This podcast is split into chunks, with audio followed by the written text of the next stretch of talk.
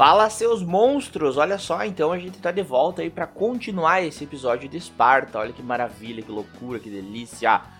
A gente vai falar hoje, então, logo de início da religião dos espartanos, tá? Quais deuses eles cultuavam, como que funcionava isso, o que que tinha a ver com a guerra, né? Já que era tão importante essa guerra para eles, o que que tinha a ver a religião com a guerra, bem legal. E lógico também a gente vai falar dessas guerras, de algumas das guerras que eles travaram, não todas, porque senão a gente levaria sete anos narrando todas as guerras dos espartanos, né? Porque era guerra pra caralho! E para ajudar vocês, mesmo comprometendo um pouquinho o tempo de retenção aqui do nosso episódio, é, a gente vai facilitar as coisas, olha só. Para ficar fácil para vocês. Se estiver ouvindo no YouTube, vocês vão encontrar é, na descrição é, a separação, então, separação de temáticas em determinados minutos do vídeo, tá? Vocês vão poder pular para a parte que vocês quiserem. Se vocês estiverem escutando no Spotify ou qualquer outro agregador aí, vocês também vão poder avançar para frente na parte que mais interessa a vocês, seguindo a seguinte divisão. Aos 8 minutos e 40 segundos, falaremos dos equipamentos e do modo de luta dos espartanos. Aos 17 minutos e 10 segundos, falaremos da guerra contra Argos. Aos 22 minutos e 50 segundos, começaremos a falar das guerras médicas, os 300 de Esparta. Em 1 hora e 27 minutos, falaremos da Guerra do Peloponeso, ou seja, a guerra contra Atenas. E em 1 hora e 54 minutos, vem aí o quadro Parece Fake, mas é fato e o Mal Conselho e Mal Exemplo. Sendo assim, iniciaremos então pela parte da religião. O que temos aí, Leandro? Manda bala. A religião, ela vai ocupar um lugar fundamental em Esparta, mais importante do que em outras cidades. E como é que isso é comprovado? Pelo grande número de templos e santuários que foi encontrado na região da Lacedemônia. Cerca de 43 templos dedicados a divindades e 22 templos dedicados aos heróis. Porque eles também era muito legal, Jean. Porque eles cultuavam os heróis da Guerra de Troia, tipo Heitor, Aquiles, Castor, Pollux, esses caras aí. Que massa, massa. É, as divindades femininas, elas tinham um papel importante em Esparta, olha que louco. Desses 43 templos que tu mencionou, Leandro, 34 deles eram dedicados a personalidades femininas, deusas e, né, enfim. Atenas era a mais adorada de todas, inclusive aí, né, apesar de ser patrona da outra cidade, né, era uma das mais adoradas. Apolo tinha poucos templos, mas era ainda de maior importância para os espartanos. Uma curiosidade aí também é que tu pensa assim, ah, os caras eram os caras da guerra, né? Então tinha o Ares, né? Aham, uhum, pode escrever. Uh, o Ares, pra vocês saberem, ninguém queria ter ele como patrono. O Ares eu poderia comparar, apesar dele ser o deus da guerra, eu poderia comparar ele ao Loki na mitologia nórdica, porque ele era meio ele tinha uma, uma carga meio de covardia junto com ele, assim, no sentido traiçoeiro, não de fugir da, da guerra. Mas uhum. ele, tinha, ele tinha uma carga meio negativa. Uma então, energia assim, meio caótica, né? Exatamente, uma parada meio brutal, meio animalesca demais também. Enfim, e os espartanos eram uns dos poucos que ainda admiravam ele, né? Não era o patrono exato, mas admiravam muito ele também. Apolo vai ter o lugar principal. Mas o Ares aparece aí para eles, sim. Como eu comentei antes, né? Outra diferença é que Esparta cultivavam lá os heróis da Guerra de Troia, né? Aquiles em Esparta era adorado como se fosse um deus. E Esparta chegava a ter dois santuários é, dedicados a ele. Outras personalidades de Troia eram honradas, como por exemplo Agamenon, Cassandra, é, Clitemnestra, Menelau, Helena, Hércules em Esparta, Jean, era tipo um herói nacional. Eles uhum. se chamavam de os filhos de, de Hércules. Exato, né? O povo, o povo que deu origem a Esparta, os Dórios, eram os filhos, né? Os filhos é, na, na, mitologia, né? Eram, né? Uhum. Tanto que o tema dos Doze Trabalhos foi muito, muito, muito explorado pela, pela arte, pela iconografia espartana. Então tinha essa diferença também. É, legal que tu fala da arte, da iconografia, porque aí já a gente pode fazer um link, Leandro, com os sacrifícios que eles faziam e, a, e, e, tipo, a importância que eles davam aos sinais divinos, né? A ideia da, mais da imagem e tudo mais. Os sacerdotes, eles tinham uma, uma função especial aí, eles tinham um papel muito importante, Leandro. né? Os dois reis, assim, eles mesmos, tá? Até os dois reis da diarquia, eles tinham eles mesmos um estatuto de sacerdote. Eles tinham que realizar sacrifícios públicos. Então, quando era uma coisa destinada ao público, eram os dois reis que iam lá e faziam esse papel de sacerdote, para ter uma ideia, né? E, então, esses sacrifícios e os sinais divinos eram muito valorizados. Ainda mais em tempo de guerra, né, cara? Em tempo de guerra era assim, ó, era, era primordial. Não é, não é por nada que a gente falou sobre isso no, no episódio anterior, quando a gente comentou sobre a guerra, sobre os deuses, né? Que a gente fez um storytelling lá, né? Porque assim, ó, antes então da partida para uma expedição militar, por exemplo, eles faziam um sacrifício a Zeus. No momento em que eles passavam das fronteiras, então, do, do, da sua região para um, a fronteira do inimigo, eles realizavam então uma, um sacrifício aí a Zeus e a Atena.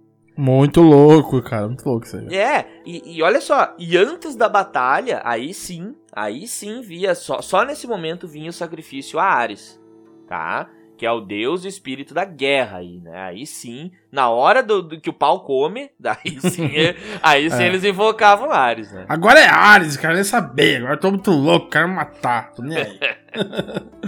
Além desses sacrifícios e dos templos, eles tinham os festivais religiosos que eram também muito importantes em Esparta. O principal festival era a Carneia, que acontecia no mês de agosto, que era um festival de honra ao deus Apolo. E a Carneia, é, durante a Carneia, era inclusive proibido de lutar. Esse festival ele durava nove dias, né? É, nos quais nove tendas eram armadas perto dos muros da cidade. Então tem aí a simbologia do número 9. De acordo com a tradição, o exército não podia sair do território espartano durante esse festival. E os reis não tinham permissão para liderar nenhum tipo de campanha militar e nem declarar guerra na época da Carneia. Caralho. Ou seja, era, era uma época de purificação dos homens. E é muito louco, porque daí os inimigos vão invadir a Grécia muitas vezes na época da Carneia, justamente porque os espartanos não podiam se defender. E a história do. Sacanagem, né? né? Sacanagem, né? Ó, o Leandro, o Leandro acredita na Carneia, tá ligado? Ser inimigo dele. Eu vou, esper vou esperar chegar a era da Carneia, daí eu vou chegar lá, vou meter soco na cara desse retardado que ele não vai poder se defender, tá ligado? Eu vou fazer isso, ah, malandragem. e quem viu 300, lá quem viu o filme 300, mostra bem isso ali, é uma, uma uma ilustração, né, do filme, é, de que justamente o, o Leônidas ele não pode levar o exército todo de Esparta para guerra contra os Xerxes, justamente porque é a época da Carneia e os gregos não guerreiam durante a Carneia. Buenas, então vamos chegando agora no momento, quem sabe seja o que muitos aí queriam, né, que é a parte da guerra, né, da treta. O aumento da população não resultou também no aumento da produtividade dos espartanos nem dos gregos. É, e a tensão social, Leandro, na vida dessas cidades-estados gregas foi se agravando, né? Agravou-se ali por volta do ano 730 a.C. Se agravou essa tensão devido a duas coisas, uma coisa militar e uma causa aí que é econômica. A militar é a tal da invenção da falange, e a outra é econômica, que é a cunhagem de moedas. Isso, na verdade, não é uma característica só grega, né? Mas de toda aquela parte do mundo ali, enfim, né? Eugênio, se eu salvo engano aqui dos meus parcos conhecimentos históricos, o, primeiro que, o primeiro povo que começou a cunhar moedas foi o reino da Lídia, que era um reino de. um reino grego também, ali no, na Ásia Menor. Acho que é por isso que aparece aí como uma inovação grega. Ah, pode Mas ser. o que, que, que, é a falange, né? O que é a falange? Uh, a falange é a luta de soldados unidos, como se fosse uma corrente. Essa luta em formação se mostrou muito mais eficiente que o combate entre campeões, como aqueles que aconteceram durante a Guerra de Troia, que teve o Aquiles, o Heitor, Agamenon, né? Por quê? Porque com as, com as falanges, a cidade-estado, ela não dependia unicamente de um ou outro cara muito talentoso. Elas puderam formar grandes exércitos equipados aí com equipamentos de ferro que eram mais baratos do que o, os equipamentos de bronze. Né? Todos equiparados, tecnicamente, né? Exatamente. Dizer assim, porque todos eles treinavam juntos, então é mesmo treinamento, mesma. E tipo, e, tipo, não dependia assim da genialidade de um herói que ia desequilibrar. Você tinha ali, sei lá, tipo, mil caras todos unidos, com escudos, né? E com lanças que iam enfrentar mil caras, todos com lança e escudo. Essa era a guerra que os gregos faziam. E ali a invenção econômica é o seguinte: pela primeira vez o peso do dinheiro substituía o campeão que é a guerra. Porque com o dinheiro, com a cunhagem da moeda, passou a ser possível você comprar equipamentos para poder equipar os cidadãos da sua cidade. Você não dependia de campeões para lutar por você. Então essas duas inovações, ela, digamos assim que ela aumentou o ritmo e a proporção dos combates entre gregos, né? Como tinha muita gente, eles acabavam fazendo guerra uns contra os outros para dominarem as cidades-estados dos outros. É, o Toynbee, aquele cara do qual a gente já falou, ele relata o seguinte, Leandro. Ele diz assim, ó: a menos eficiente peça do equipamento bélico do guerreiro helênico, ou grego, né? Tinha sido o escudo redondo, quando pequeno, era manuse manuseável dentro de um carro, mas proporcionava reduzida proteção em campo aberto. Se bastante grande para cobrir o corpo do pescoço até as coxas, tornava-se tão pesado que o braço e a mão esquerda tinham de ser usados para segurá-lo. Então, eita porra, né? Eita caralho, é para te proteger, mas só atrapalha, né, Leandro? Ou como é que é? Então, na guerra de campeão, o escudo era o menos eficiente equipamento. Porém, na nova guerra de falange, o escudo de diâmetro maior, ele era fundamental nas batalhas era mais seguro se manter em formação, lutar como falange, do que romper as fileiras para lutar como um campeão. É, né? É. é. tipo, imagina, imagina que tu é aquela corrente, como tu falou, né? Todo mundo uh, lutando como um só. Essa que é a ideia da falange, né? Todo Exatamente. mundo lutando como um só. Uma legião, né? Tipo, o próprio nome legião. Isso. É. é. Tipo, é justamente isso. É, são vários que agem como se fosse um só. Uma outra questão, Jean, que fazia com que o escudo se tornasse um símbolo de honra do soldado grego. Não só espartano, mas grego. Porque é o seguinte: na derrota você não conseguia fugir com o escudo no braço. Porque ele era muito gigante e muito atrapalhado. Então, se tornava uma questão de honra você manter o seu escudo. Um guerreiro espartano jamais podia largar ou perder o seu escudo. É, não tinha como fugir com aquele trambolho gigante no braço. Não né? dava.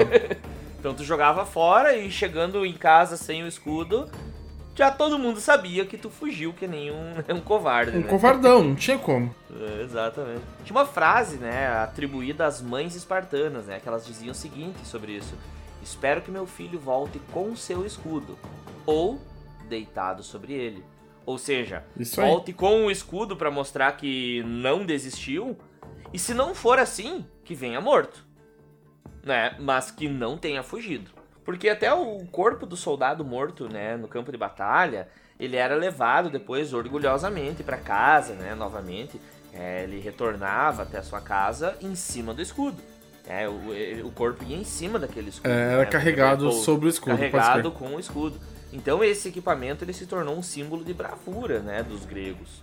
Tanto que ele chegou, chegou a ser conhecido, Leandro, como o armamento. Esse termo em grego se chamava oplon, ou hoplon, com H, né? E é por isso que o guerreiro pesado da falange, armado com a lança e tudo mais, mas também com o escudo, ele ficou conhecido como o Oplita, que é, é o cara que porta o escudo. O Oplita, então, espartano, e depois outras cidades vão ter Oplitas também, né? Mas é aquele cara que lutava com aquele escudo gigante. É o portador do escudo. Olha que massa, né? Tipo, tu é o quê? Eu sou um oplita, eu sou o portador do escudo. Eu acho que dá pra pensar o seguinte, né? Se você perguntasse pra um espartano assim, ó. Qual que é a arma mais importante de um espartano? Ele ia falar que era o escudo. Ele não ia falar que era a lança ou que era chifres, uh -huh. né? Que é a espadinha dele lá.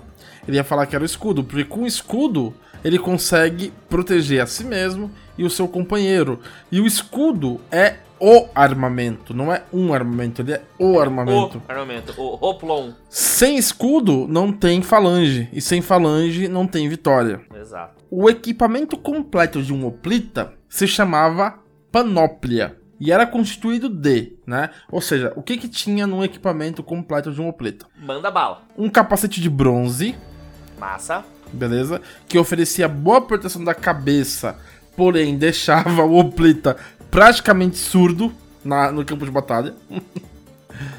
um peitoral de bronze, mais tarde sendo utilizado couro ou tecido. Então aquele negócio do 300 dos caras tá só de cuequinha e com peito de fora, não, não tá certo. É, nada a ver, nada a ver.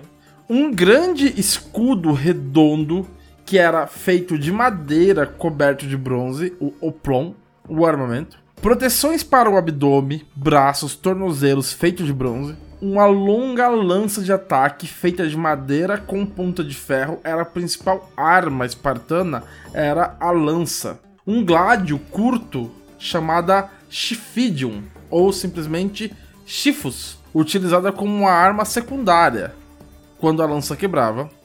E, uma, e uma capa de um vermelho intenso. Todos os soldados espartanos utilizavam a capa do super-homem. Não sei porquê. Que era a cor deles, né? Era a cor deles? É, é. Será que eles eram comunistas já desde aí? Com certeza. Pega, pega um debiloide tipo o Bolsonaro, ele vai olhar assim, nossa, esse comunista, comunista. Verde e vermelho na hora, né? Mas na hora, assim, na hora ele vai dizer que é coisa de comunismo. Ah, Jean, e todos os espartanos eles tinham um lambda é, gravado no escudo. O lambda é uma letra grega que é tipo um triângulo, só que sem a parte de baixo, sabe? Ou então um A, só que sem Parecido a. A, aham. Só que sem a partezinha do meio ali. Um lambda. Então vamos ver um pouquinho agora das guerras realmente que eles travaram, né? Eu vou começar, Leandro, com a tal da guerra contra Argos, certo? Tem uma história bem legal aí. Argos né? é foda. Então, Argos, para início de conversa, era a principal rival de Esparta lá na região do Peloponeso. Por volta de 669 a.C., Esparta e Argos então se enfrentaram em batalha campal, tá ligado? Frente a frente, escudo contra escudo, mano. Bagulho pesado.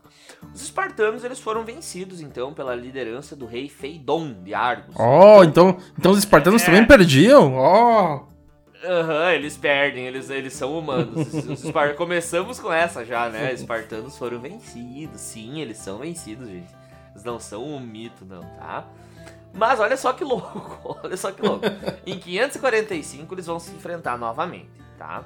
E aí eu vou chamar é, quem para nos dizer um pouco sobre isso? O Heródoto. O Heródoto, primeiro historiador grego aí, né? O primeiro historiador da humanidade, alguns dizem, enfim, né? Não vou entrar nesse mérito, mas Heródoto, diz o seguinte: Ao invés de comprometer todas suas tropas, as duas cidades acordaram em lutar com apenas 300 homens cada.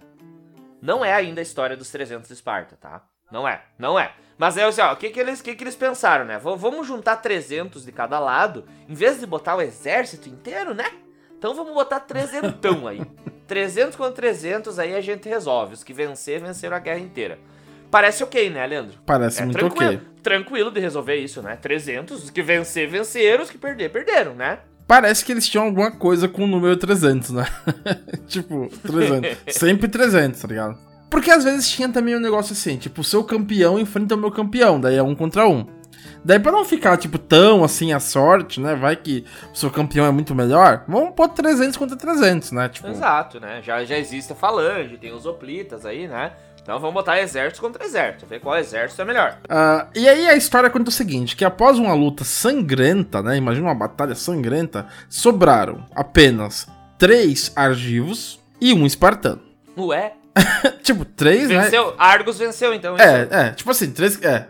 Os, os argivos pensaram o seguinte, olha, nossa superioridade numérica, afinal de contas nós somos três, é sinal que a gente venceu. E não quiseram matar o espartano e voltaram para a sua cidade para anunciar o feito. Parece ok. Parece Pra ok. Faz sentido, pra mim faz sentido. Mas o espartano, cabeça dura, se negou a reconhecer a derrota. Ele falou assim: não, não. É o que venci. Porque é o que fiquei no campo de batalha, eu não fugi. E os três foram embora. Tipo. Eu, eu fico imaginando, Jean, assim, ó, tipo, fico imaginando, os caras tava lá, se matando, lança sobe, lança desce, sangue jorra, olho pula fora, boca é vazada, as tripas caem fora do, do, do da barriga, de repente, puf, acabou. Sobra três argivos e um espartano. Aí os argivos falam assim, velho, acabou a luta, né? Vai pra casa, acabou, né? Aí o espartano é, fala, não. Não. É, isso me lembra, sabe quem? É Adivinha. Monty Python, filme de Monty ah, Python. Ah, Monty Python, pode escrever. Tá, em busca do cálice sagrado quando tem o Cavaleiro Negro, né? Não, não, não, você não me venceu, mas eu arranquei seu braço. Não, ainda tem outro, daí arranca outro braço. Não, mas você não me venceu, seu covarde, pernas. não pode passar por mim. O cara tira as pernas. Tá, vai fazer o que agora? Vai sangrar em cima de mim? Não, volta aqui. Você é um covarde, covarde. volta. O cara nunca aceita a derrota. Tem Justamente. né? Parece Fidel. O fato é que o Espartano não vai aceitar a derrota. Ele vai voltar pra Esparta e vai falar assim: Gente, adivinha quem venceu a guerra de 300 contra 300? Justamente, nós vencemos. Os... o único espartano que sobrou vai reclamar a vitória para si. E aí os espartanos vão fazer o quê? Não contentes em apenas vencer, eles vão erguer um monumento em homenagem à sua vitória contra os argivos. Ô, cuzões do caralho, né? Muito ah, tá cuzão, tá louco, cara. Tá louco, cuzões demais. Olha só, é claro que os argivos aí não vão tolerar isso, Leandro. O Argos não tolera essa ideia e pensa assim, ó. Ah, é? Quer saber? Então, beleza, vou mandar todo o meu exército agora, já que vocês não honraram, né? É mais ou menos essa ideia, né? Não honraram aquela ideia de 300 contra 300, já vocês estão sendo teimosos. Vou mandar o exército inteiro e vou mandar mais um coro em vocês, porque eles já tinham dado um coro em Esparta antes, né? Eles já tinham vencido Esparta numa outra batalha. E aí eles, então beleza, agora vamos, vamos que vamos. Só que aí nessa segunda chance agora que Esparta teve, Aí os espartanos conseguem a vitória. Justamente por causa daquele teimoso, cabeça dura do caramba, tá ligado? Aí eles conseguem, assim, é, não vou dizer por sorte, obviamente, eles tiveram sua, seu mérito militar ali, mas sacanagem, né? Oh, sacanagem. Esse único espartano, ele se chamava Fidélicos. Fidélicos, Rafaélicos Fidélicos. Rafaélicos, Carválicos. tá ligado? Era um espartano daquela época. pra quem não sabe, aí, piada interna, piada interna com o nosso amigo, ex-colega da faculdade, tá? É, pula, polaco teimoso pra caralho. Ó, ó, eu acho, Leandro, eu, arrisco a dizer que quem nos escuta assiduamente, já a gente não precisa nem explicar mais. Não, a gente não, fala não. em todo episódio dele, na verdade. Fidel é nosso Toda... mascote. Pô, a gente tinha que convidar o Fidel num episódio aí, porque a gente fala com dele certeza, em todo episódio, cara. será convidado, será convidado. Será convidado. Leandro, apesar disso, nós temos uma, um outro conjunto de guerras aí, que são várias, na verdade, mas se enquadram num tópico chamado de guerras médicas. É, as guerras médicas, cara, essas são as principais, assim, ó, não tinha como deixar de fora, tá? Guerras médicas, para começar, né, já vou esclarecer aí, né, porque deve, deve ter alguém pensando, nossa, devia ser a guerra de médicos. Não, não tem nada a ver com medicina, seu cavalo, tá? Burro. Uh, Cara, seu, guerras seu Bolsonaro. Guerras médicas, seu animal, tem a ver com o quê? Dentro do povo persa, existiam várias nações ali.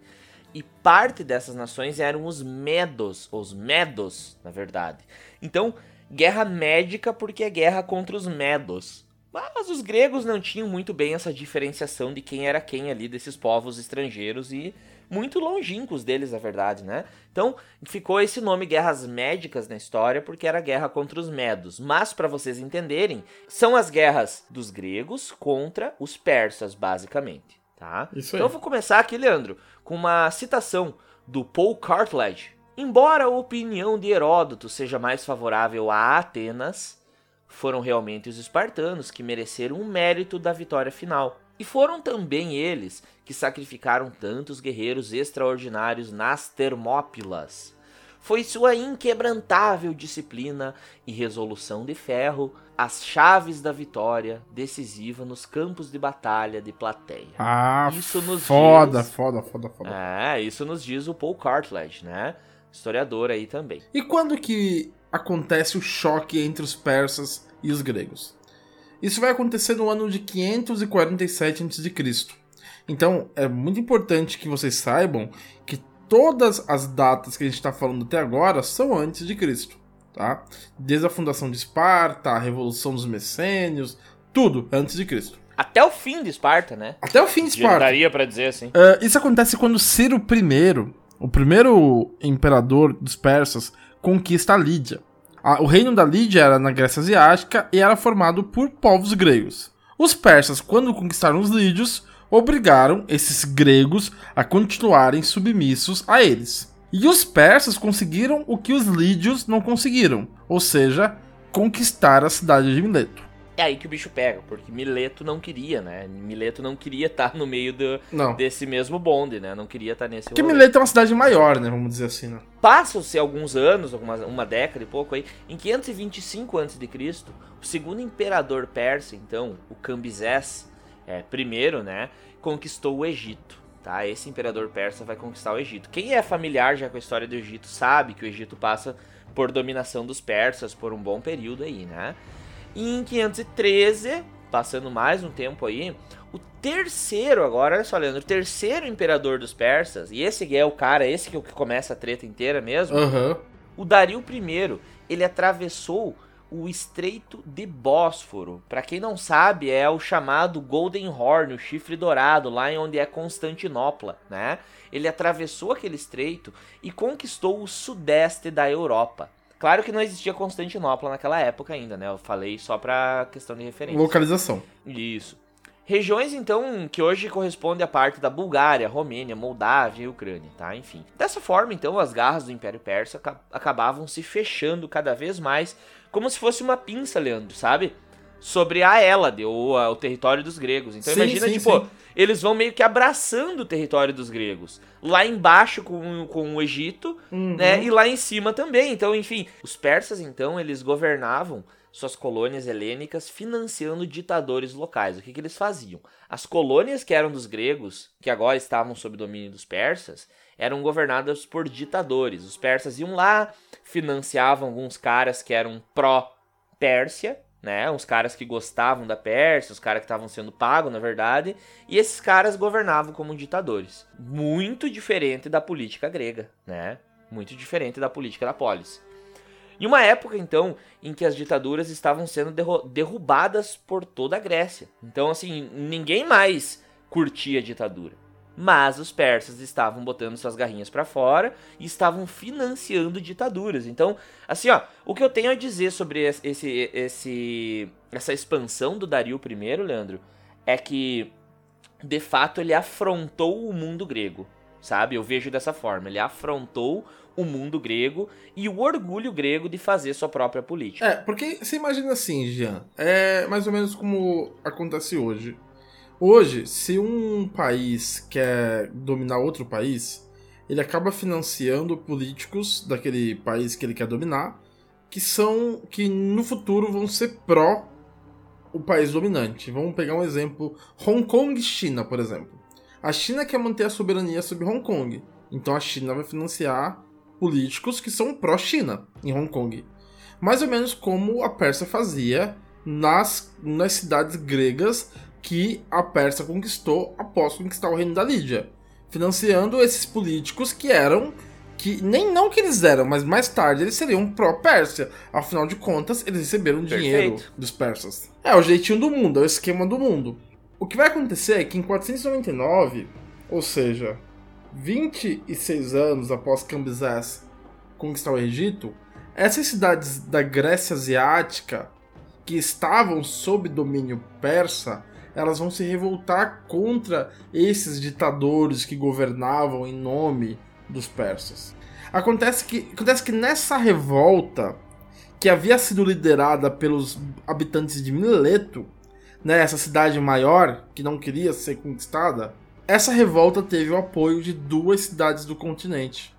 Quais eram as cidades? Atenas e a cidade de Erétria. Então é aí que o mundo da Grécia continental e os persas vão se chocar quando os atenienses e os erétrios ajudam os revoltosos liderados pela cidade de Mileto contra os seus mestres persas.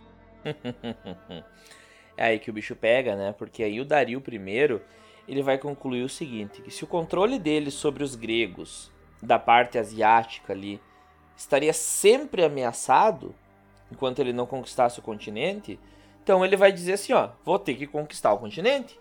Claro, porque sempre teria um Atenas para ajudar os seus amigos da Ásia, entendeu? Exato. Tipo, ó, eu não posso ficar só na beirinha aqui da parte asiática, da, da, da costa asiática, né, com essas colônias aqui, porque os gregos ali, eles querendo ou não, estão sempre ajudando nas revoltas dessas cidades. Então eu tenho que governar é tudo. Tudo. Diz ele que tem que governar é tudo. Por volta de 490, mais ou menos, antes de Cristo, Dario I então vai enviar uma mensagem, Leandro, a famosa mensagem, né? Uhum. ele manda para as principais cidades da Grécia continental, né? Uma mensagem muito formosa, muito querida, né? Ele pedia que essas cidades demonstrassem aí, né, de certa forma, a submissão delas aos persas. E como que era essa mensagem? Era, era muito tradicional entre eles pedirem o quê? Uma amostra de submissão, oferecendo a eles, então, de forma simbólica, terra e água. Nosso imperador Dario I pede apenas de vocês terra e água. E isso aparece muito bem no filme, nos, dos 300 no, de Esparta. Aparece, né? total. E aí que tem, nós temos a, a cena clássica, né? Porque tanto Atenas quanto Esparta se negam, né? Terra e água é o caramba. Some daqui, cara, como assim? É meu ovo. É meu ovo esquerdo, sai daqui. Terra e água é para mim, não para vocês. Vão embora, vazem, né? Da onde que eu vou? Porque porque aceitar a oferta de terra e água era demonstrar submissão. E as cidades-estado gregas, elas não eram submissas, elas tinham orgulho das suas cidades, né? É o princípio da liberdade, né, Jean? Exato. Então não, não tinha como eles fazerem isso, né? Então eles negam isso e acabam agravando a situação. Por quê? Porque eles matam os, mensage os mensageiros persas. É a, a, é a célebre cena e o célebre meme, enfim, de Esparta, né? De quando vem o mensageiro persa, pede terra e água, o rei Leônidas nega, e aí tem a cena que ele fala: This is Sparta. E daí ele dá o chute no peito dele, derruba no, no fosso e os outros espartanos matam o resto né, dos mensageiros persas. Né? É claro que é uma ilustração ali, mas de fato eles ma mandaram matar os mensageiros persas, tá? Isso agravou muito a situação, né, Leandro? Porque uh, isso daí era uma violação de normas que existiam. Porque assim, ó, apesar de tudo, a galera não sei se tá ligada, mas apesar de a gente estar tá falando de guerra, guerra sempre teve regras. É uma coisa que é um pouco difícil da galera entender às vezes, até os alunos em sala de aula quando a gente fala de normas, de regras dentro de uma guerra, né? Eles não, às vezes a, a galera não entende muito bem essa diplomacia. Mas nas guerras se aposta numa ideia de que ela vai ter início e fim. E quando ela terminar, é bom, é bom que haja respeito, é bom que haja um limite, né? E quando não há limite, a barbárie toma conta. É por isso que, por exemplo, não se mata general, não se matam os oficiais, aqueles caras que controlam os soldados, né? para que não haja uma barbárie total, para que os exércitos não fiquem totalmente desgovernados após um combate, não saiam saqueando, não pilhem, não matem todo mundo, crianças, mulheres. Então tem que ter um princípio de norma e de regra. Por isso que existe a chamada diplomacia e o respeito então a essas questões diplomáticas. Então, nesse sentido, era uma violação tanto de normas religiosas quanto de normas diplomáticas matar mensageiro. É, bancada, mancada. Não se mata mensageiro. Foi mancada, foi mancada demais. E eu acho que isso, inclusive, agravou muito mais o ataque que viria até eles, né? Se, se, se tivesse a guerra sem esse acontecimento, eu acho que não teria sido um ataque tão massivo como foi. Mas enfim, eles matam então os mensageiros e em 490 os persas, sabendo disso, eles iniciam sua expedição. Aí o bicho vai pegar. É tipo assim, ó. No mercy, bitch.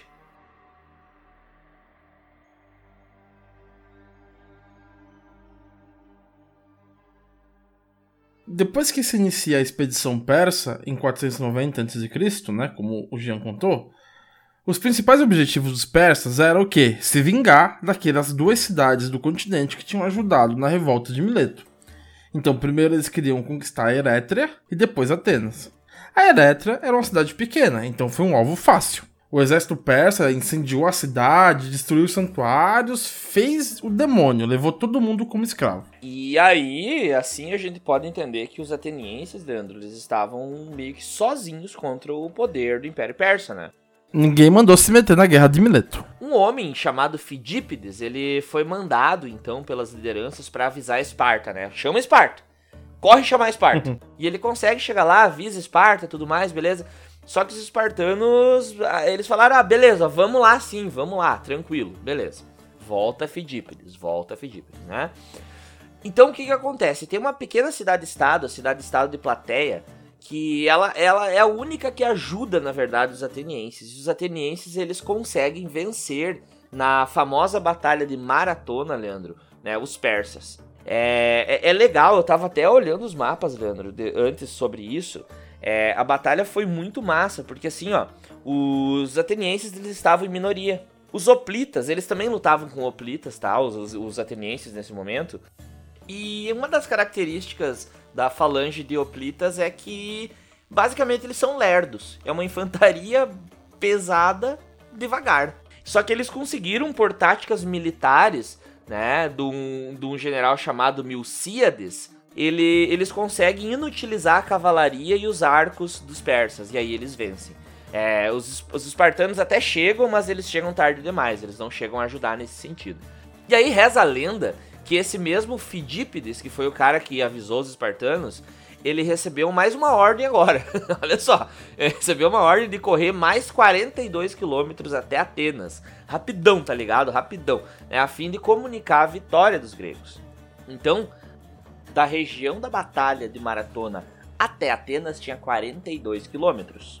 Reza a lenda que ele correu, correu, correu, correu, correu, correu, correu, correu, caiu, bateu com a barriga no muro e quase morreu.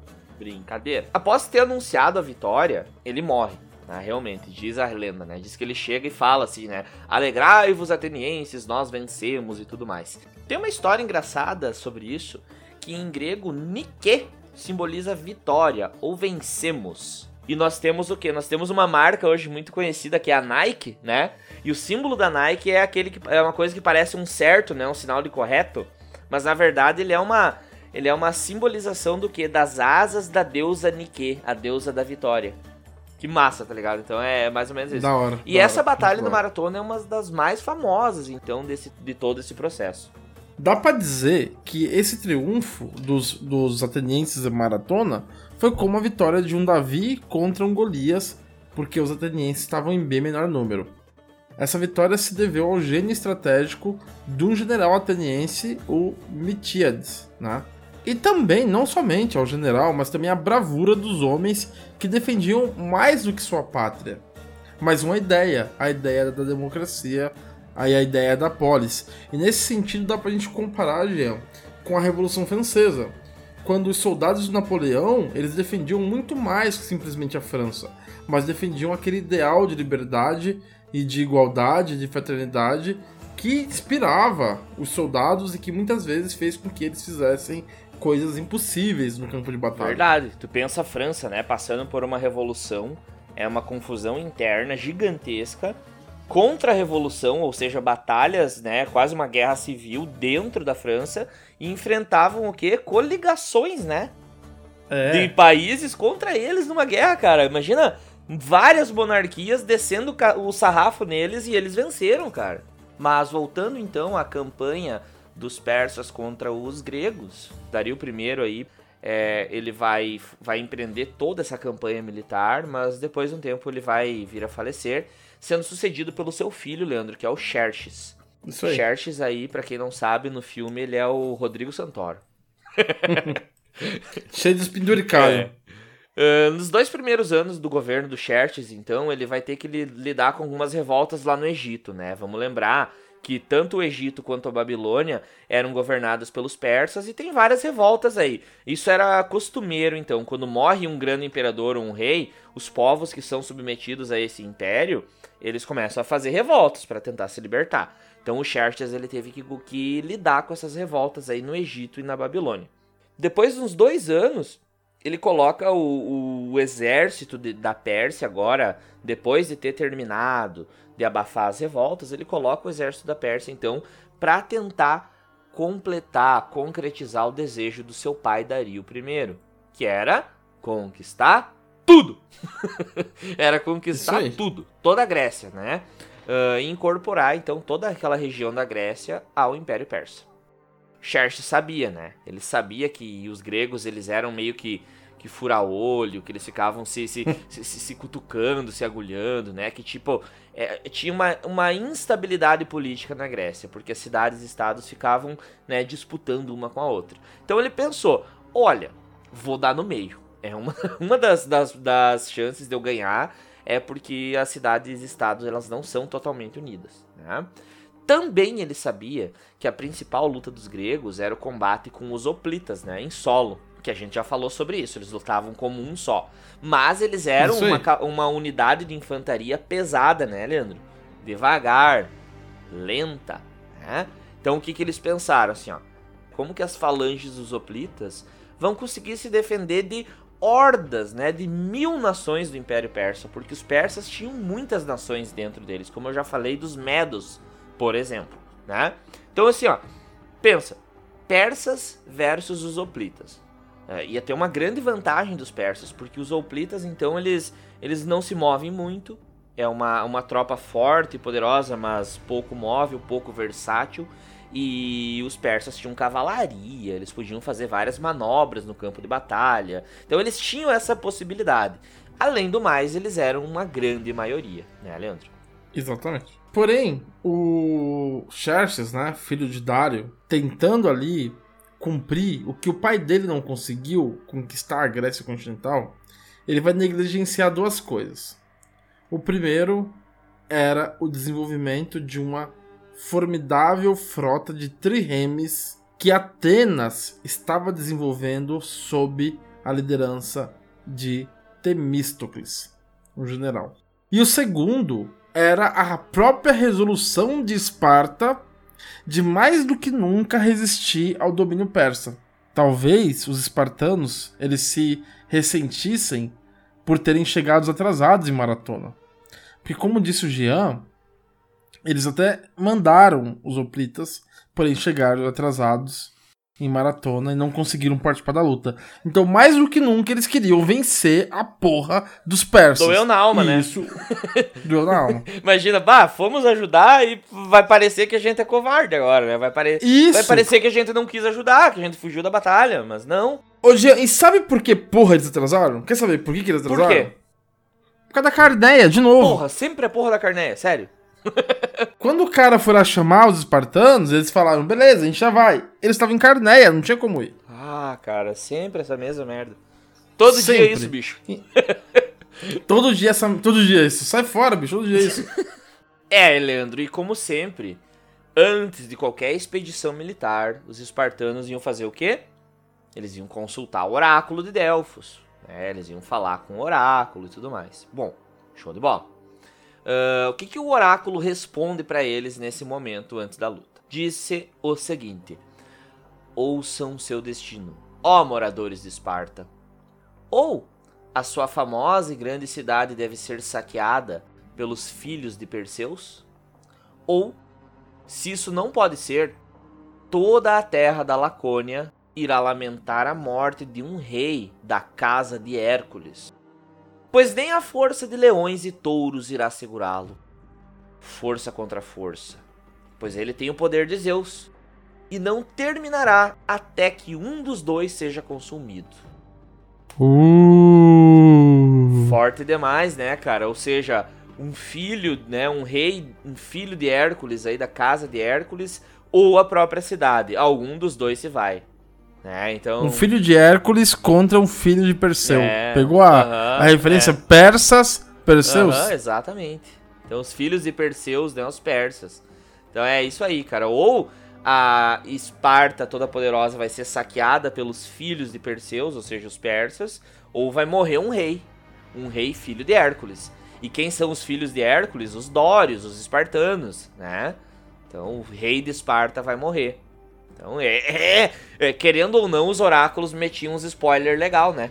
Tinha uns spoilers da hora. Porra, tu vai, quer saber de uma parada ali, eles entregam toda a história já pra ti, né? Ah, sacanagem. No ano de 481 a.C., relativamente poucas cidades gregas se reuniram no, em Corinto para poder planejar a resistência. Né? Então eles se reuniram ali para falar: e agora? Xerxes vai atacar, o que a gente vai fazer? A reunião ocorreu no santuário de Poseidon. A ideia desses gregos que se reuniram em Corinto era de fortificar os caminhos que levavam ao Peloponeso, né, que era a região onde estava a Lacedemônia, onde estava a cidade de Esparta, e transformar essa região numa grande fortaleza. Porém, tinha uma merda aí. A força dos Xerxes era anfíbia, eles iam atacar tanto por terra quanto por mar. E a estratégia grega dependeria de uma precisa cooperação entre o exército em terra, que os espartanos tinham, e forças navais. E aí tava merda. Esparta não tinha uma frota naval. Porra. Merda. Merda demais. É. No próximo ano, então, as forças do Xerxes já, eles já estavam em marcha, Leandro. Já estavam vindo para cima e nada podia pará-los. Uh, o Heródoto, nosso primeiro historiador, ele diz que rios inteiros secaram sob peso de mais de 1 milhão e 700 mil soldados. E cerca de mil barcos da frota estavam vindo até a Grécia. Estimativas mais sensatas, vão dizer, né, de alguns outros historiadores militares, eles falam, falam em 80 mil até 250 mil soldados, tá? E cerca de 600 navios de guerra. Mas assim. Que não é pouco. não é pouco, isso que eu queria dizer. De mil barcos para 600, é, é, não muda tanto assim, sabe? Eu quero dizer que ainda é, é referente ao que a, os gregos tinham para se defender, ainda é um número muito grande. É, não é fácil.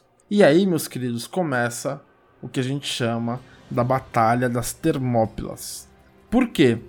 Porque aquela reunião que tinha, que tinha sido feita em Corinto vai resolver que é ali nas Termópilas que se deve montar uma resistência para poder se defender dos persas.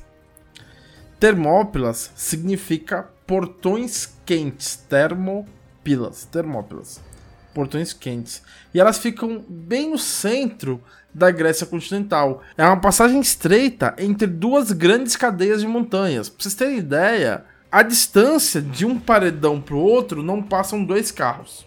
Pra vocês terem ideia de como é estreito, estreito né? esse desfila... É, esse desfiladeiro das Termópilas. Esse desfiladeiro era uma rota usual de qualquer exército que chegasse no norte da Grécia e desejasse rumar em direção ao sul, ou seja, a Atenas e Esparta. E foi nessa região que a resistência, liderada por Esparta, escolheu dar o primeiro combate aos persas. Leandro, é legal que, na verdade, tu falou, é, é, é a rota principal para qualquer exército que devesse chegar até o sul do continente, né, para Atenas e Esparta. E era o objetivo dos persas, né? Então eles tinham que passar por ali, né? Eles tinham, eles tinham. O foda é o seguinte, Jean, que de uma força de cerca de 8 mil cidadãos prontos para lutar, Esparta só conseguiu enviar 300 guerreiros. E a gente já sabe por quê né? A, a questão da carneia. É, exatamente, né? O, o, o, porquê disso, né? É. Nós temos. o, chega o Tigas, né? O Tigas fala. É, contra, contra, contra quantos? Contra quantos, Leônidas? Né? Fala, fala, fala 300, fala 300. Fala, fala 300, fala 300, não era 300, 30 mil. Porra, cara, é, é que tá querendo demais, né? Porra, Leônidas, tem que parar de arrumar essas confusão, viado. Acabei de casar. É foda, cara. Mas por que então, né? Os espartanos, como tu falou, eles precisavam é, respeitar o tal do festival da Carneia, né? Sempre essa mesma história, né? Sempre essa coisa. Então, em honra ao deus Apolo, eles não podiam fazer isso. Para você ter uma ideia, de 8 mil cidadãos, Esparta só conseguiu enviar 300. Mas também os seus aliados que podiam ter chegado a tropas de entre 20 e 25 mil gregos, só conseguiram mobilizar 4 mil. Então, lá nas Termópilas não iam ter só 300 espartanos, eram 300 espartanos mais 4 mil gregos de várias cidades. Exato. É, isso a Globo não mostra. É. Então é, é interessante, né? Interessante ressaltar isso. Mas buenas, né? O, as forças do Peloponeso, então, 4 mil homens, então, né? Se juntaram com mais 3 mil outros gregos de regiões, né? Ao norte. Ou seja, no total dá mais ou menos cerca de 7 mil gregos, né? Combatendo nas Termópilas contra, né? Contra, então, o, os persas.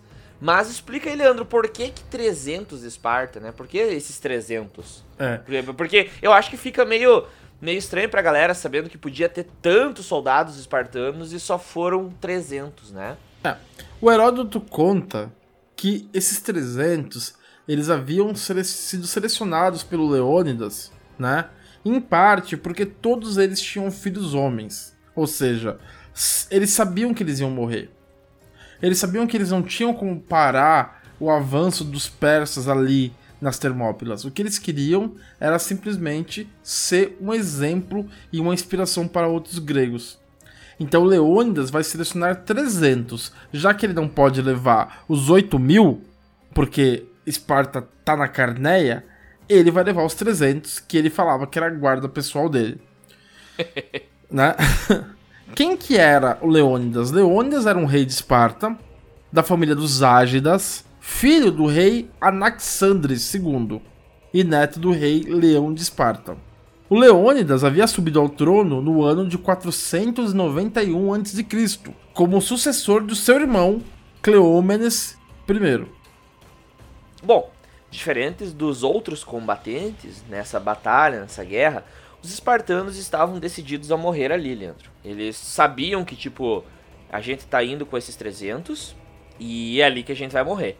Mas Total. se a gente vai morrer, a gente vai dar no meio, né? Não, não é para pouca coisa. Então, não é de brincadeirinha. É, é de brincadeira. Vamos tentar. E isso, inclusive, reflete nas próprias táticas de batalha do rei Leônidas, né? Com o seu exército, porque, bom, a gente vai morrer, então vamos tentar aproveitar ao máximo cada homem, não vamos perder ninguém, né? Então vai ter todo um período de reconhecimento do terrenos dos dois exércitos, vai ter um período inclusive de troca de informações, a gente vai ter então inclusive diplomatas aparecendo ali, trocando aquela ideia básica, né? Mas depois de três dias começa a guerra.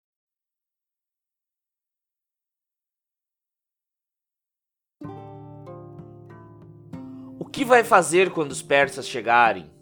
Matá-los, senhor. As palavras saltam à boca tão facilmente quando se é jovem. Passaram-se mais de 16 anos desde o dia da instrução de Polinix na cantina. Em todos esses anos, eu jamais deixei de imaginar como seria o nosso encontro com os persas. Assim que chegamos nas Termópilas, começamos a reconstruir o antigo muro que protegia o desfiladeiro. Logo os batedores voltaram com notícias. A planície começava a ser ocupada pela maré persa. Sabiam que os gregos estavam ali? E nós também sabíamos de sua presença. Um assovio agudo chamou a atenção de todos no acampamento. Mensageiro do inimigo se aproximando! gritou a sentinela. O mensageiro deteve-se à distância, gritando alguns nomes em grego: Dienikes, Polinix, Alexandros, nós três fomos imediatamente convocados ao muro. A embaixada persa avançou, formada por um homem moreno, quase negro, e um jovem do mesmo tom de pele. Genix reconheceu seu representante de imediato. Era o capitão Omari, que havíamos conhecido quatro anos antes, em Rhodes. O rapaz, ficamos sabendo, era seu filho. Seguiu-se uma afetuosa cena de reencontro com muitos tapinhas nas costas e apertos de mão. A essa altura, o grupo que circundava o egípcio cresceu para mais de 100. O Mari era tão alto que ultrapassava em pelo menos uma cabeça Aristodemos, o mais alto dos gregos. O seu sorriso cintilava mais do que nunca. Trago uma mensagem do próprio Xerxes aos espartanos. Se alguém puder me conduzir ao rei Leônidas, ficarei grato em cumprir o meu dever. Nenhum tratado será assinado com os persas, com base em nação por nação, disse Dianix, assumindo a posição de líder da reunião. Deve ser um único acordo para todos os gregos. Então vou falar diretamente com vocês três, disse o egípcio. Se os espartanos se renderem agora e depuserem as armas, ninguém irá os superar em honra sob a bandeira do rei. Nenhum pé persa pisará o solo da Lacedemônia agora nem nunca. Sua Majestade jura: o seu território manterá a soberania sobre toda a Grécia. Suas forças ocuparão o lugar de unidade líder no exército de Sua Majestade, que, se bem conheço, cumulará seus novos amigos de presentes em riquezas em proporção além da imaginação. Pode parar aí, amigo, disse Polinix e continuou com veemência. Se isso é tudo que veio nos dizer, irmão, já pode se calar. Que Xerxes se renda, continuou. Não deixaremos de nos igualar em generosidade. O egípcio manteve sua conduta amigável. Amigos, imploro que deem atenção a esse conselho. Somente a morte aguarda por vocês aqui. Vocês gregos não podem acreditar que resistirão nem mesmo por um dia diante do número de soldados que Sua Majestade lançará contra vocês. Seus cavaleiros são tantos que secam os rios quando passam. Sua infantaria é tamanha que sua marcha faz a terra tremer. Amigos, os arqueiros medos de Sua Majestade são tão numerosos que, quando disparam seus arcos, a massa de suas flechas bloqueia o sol. Nesse momento, Dienix, impassível, interrompeu. Ótimo! Lutaremos na sombra, fazendo com que sumisse o sorriso e também o brilho dos olhos do egípcio. Se forem capturados, falou aos espartanos, me chamem. Usarei toda a minha influência para que sejam poupados.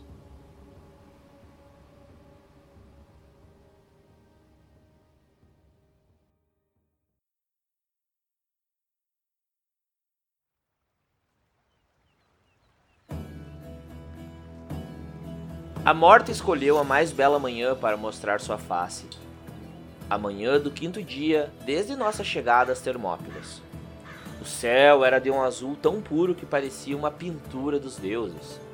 Não se via sequer um risco de nuvens em sua tela. O ar enchia nossos pulmões com um cheiro de mar, misturado ao das fogueiras da noite anterior. Ao longe, eu ouvia o revoar das gaivotas em poucas horas, a calmaria daquela manhã daria lugar aos gritos, lamentos e choros da carnificina. Foram os Medos a linha de frente das tropas que primeiro atacaram nossos aliados. Embora nenhum dos defensores soubessem disso. Nós, gregos, não sabemos distinguir entre persas, medos, assírios, babilônios, árabes, frígios, carianos, armênios, sicianos, capadócios, báctrios, tampouco nenhuma das outras 80 nações asiáticas do exército persa. Mas reconhecíamos os helênios jônios e lídios, os indianos, etíopes e egípcios que se destacavam por suas armas e armaduras. Ouvimos um comandante medo gritar uma ordem em sua língua. Mil arqueiros, medos, ergueram seus arcos.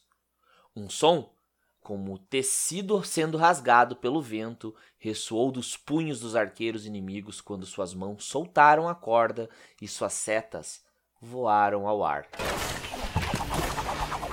Zeus do trovão e da vitória! gritou um dos comandantes enquanto baixava seu elmo e posicionava seu escudo. Num instante, todos os helenos seguiram seu exemplo.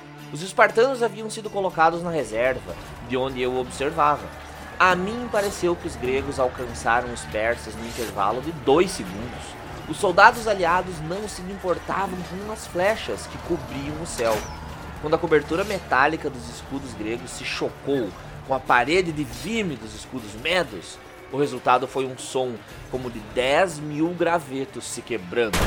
O inimigo rodopiou e cambaleou. As lanças gregas subiram e mergulharam. Num instante, o campo de batalha foi ofuscado por uma nuvem de poeira. As três primeiras fileiras dos gregos se comprimiram contra o inimigo como uma parede móvel, empurrando o inimigo e golpeando com a lança, empurrando e golpeando, empurrando e golpeando. O som aumentou.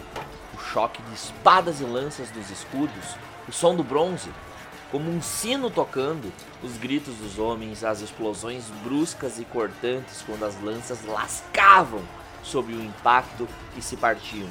Tudo ecoava e reverberava entre a face da montanha e o estreito. O tempo passava rápido e devagar, parava e acelerava. Agora, na zona mortal, víamos os elmos dos nossos aliados se destacando no meio da matança é como se os gregos estivessem subindo um muro. E estão um muro de cadáveres persas. Em posição! Leônidas gritou nos convocando. Nossos aliados só resistirão por mais alguns minutos. Estão exaustos de matar. Ouçam com atenção. Quando chegar a nossa vez, o inimigo estará pronto para se render. Já posso ouvi-lo cedendo. Lembrem-se, estamos indo participar de um round de boxe. É entrar e sair. Ninguém morre, nenhum herói. Entrar, matar todos que puderem e sair quando as trombetas soarem. Leônidas então ergueu a lança e abaixou o elmo. Nós o acompanhamos. Deu para ver Poliniques e os cavaleiros avançarem com o rei. O round dos aliados tinha terminado. Penetramos frontalmente no campo, oito fileiras de profundidade, dando espaço para os aliados cansados se retirarem. Muitos caíam de exaustão. Quando nossa tropa de choque chegou a três escudos do fronte, as lanças começaram a mergulhar no inimigo por sobre o ombro dos aliados da linha de frente. Os escudos do inimigo eram leves e pequenos demais. Escorregavam, expondo o pescoço, coxas, garganta e virilha. Nós golpeávamos de cima para baixo com nossas lanças, repetidas vezes. Acertei um persa no rosto. Por um milésimo de segundo, pareceu que a ponta da lança seria detida pelos ossos de sua face. Mas, após apenas uma vibração e um som oco, o bronze sumiu ao lado do nariz do miserável. Os espartanos repetiram o movimento, empurrando e golpeando, gritando a cada estocada, encorajando e incentivando seus pares. O armamento dos medos era o de guerreiros das planícies, equipados com armas leves. Seu papel era de atacar rapidamente. O conflito com a falange helênica de escudo pesado e armadura de bronze foi o inferno para eles. E ainda assim resistiram bravamente. Sua bravura foi emocionante, de uma coragem a ponto da loucura. Tornou-se um sacrifício puro e simples. A terra cresceu, coberta pelos corpos inimigos empilhados. Vi a disciplina ser quebrada entre os soldados da tropa de choque Meda. Desesperados, largavam seus arcos e simplesmente se arremessavam de mãos vazias sobre nós. Agarravam-se nas lanças, pendurando-se com as duas mãos e lutando para arrancá-las dos espartanos. Então, a matança tornou-se homem a homem, revelando o lado mais selvagem do combate. Os espartanos matavam com movimentos rápidos e fatais de suas chifos, enfiando e retirando a espada da barriga do inimigo. Vi Poliniques ao lado do rei enfiando suas chifos no pescoço de um homem. O rei esquivou-se de uma espada de outro inimigo e com um giro cortou seu pescoço. Após, se abaixou e pegou uma lança do chão.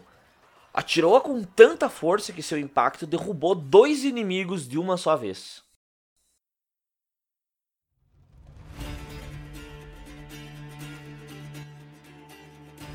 A capacidade de reforço dos médios parecia ilimitada.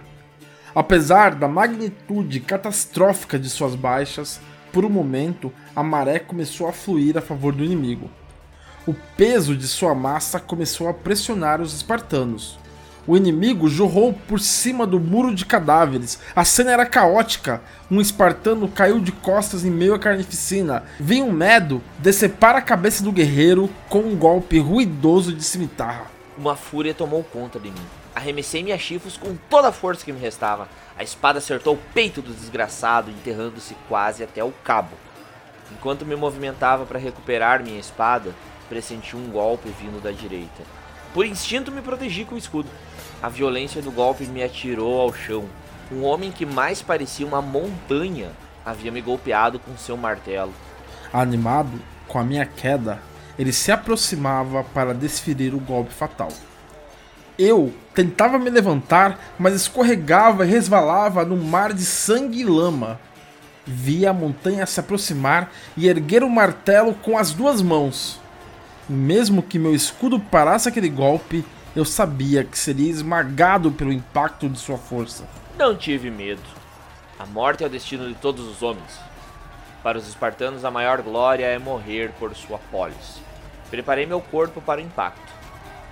Mas o quê? Uma ponta de lança coberta de vermelho brotou do pescoço do gigante. Seus olhos se arregalaram e em um instante perderam o brilho. Seus joelhos vacilaram e se dobraram antes mesmo dos braços penderem sob o peso do martelo. Por detrás do gigante surgiu Polinix, o capitão dos cavaleiros. Levante-se, Alexandros! A luta não terminou, disse-me, estendendo a mão. Nada inflama mais a coragem no coração de um guerreiro do que ver a si mesmo e seus camaradas prestes a serem aniquilados. Ao me ver cair, Polinix atravessou o campo de batalha como se usasse as sandálias aladas do próprio Hermes. Um novo ânimo se abateu sobre a falange espartana. No meio da matança, os medos tornaram-se uma turba. Agora, munidos somente de coragem, que por mais gloriosa não poderia triunfar sobre o ataque coeso disciplinado que agora os pressionava. Então, os lanceiros médios perderam o controle. Como pinos de boliche, as colunas empilhadas caíam para trás. Os corpos desabaram um sobre o outro. Na tentativa de fuga, a linha de frente do exército persa se chocava com sua retaguarda. Uma nova saraivada de flechas cobriu o céu. Agora, os arqueiros médios da retaguarda não mais escolhiam seus alvos, atingiam tanto gregos quanto o seu próprio exército. Peito a peito com a tropa de choque espartana, os arcos do inimigo eram inúteis. Jogaram-nos para o lado e lutaram com as cimitarras que levavam nos cinturões. A bravura dos medos era incontestável, mas suas armas leves eram inofensivas, como brinquedos, contra a parede sólida da armadura espartana. Os medos foram derrotados. Agora era a vez dos aliados. Enfiem o ferro neles, rapazes! Gritou um espartano enquanto a onda aliada avançava. A primeira leva tinha sido dispersada, nós caíamos de exaustão. Muitos estavam feridos e precisavam de cuidados. Era hora de reagrupar e restaurar nossas forças. Mais tarde, Leônidas, sem se deixar iludir com a vitória, parabenizou os vitoriosos. Muitos aliados, impressionados com as forças persas e já sabendo que um pastor havia nos traído, abandonaram o campo de batalha. Mas não os espartanos. A lei de Licurgo nos impede de recuar, nos impede de desistir. Leônidas, tampouco, procurou impedi-los de partir. Na manhã seguinte, o rei reuniu seus pares em sua última conferência. Espartanos, preparem-se para a glória! Uma nova era começou uma era de liberdade, e todos saberão que os 300 de Esparta deram até o seu último suspiro para defendê-la. Au!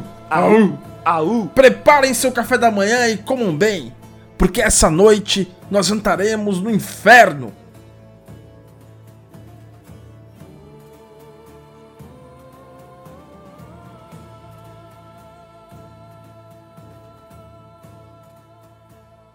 Bah, cara, que foda essa batalha, hein, meu? Que foda, cara. Foda pra caralho. É, nossa, essa batalha aí é do caralho, né? Você tá ligado que essa aí é a batalha que é representada lá nos 300, né? E tem o filme lá, o HQ, né? É, ela é muito famosa, né?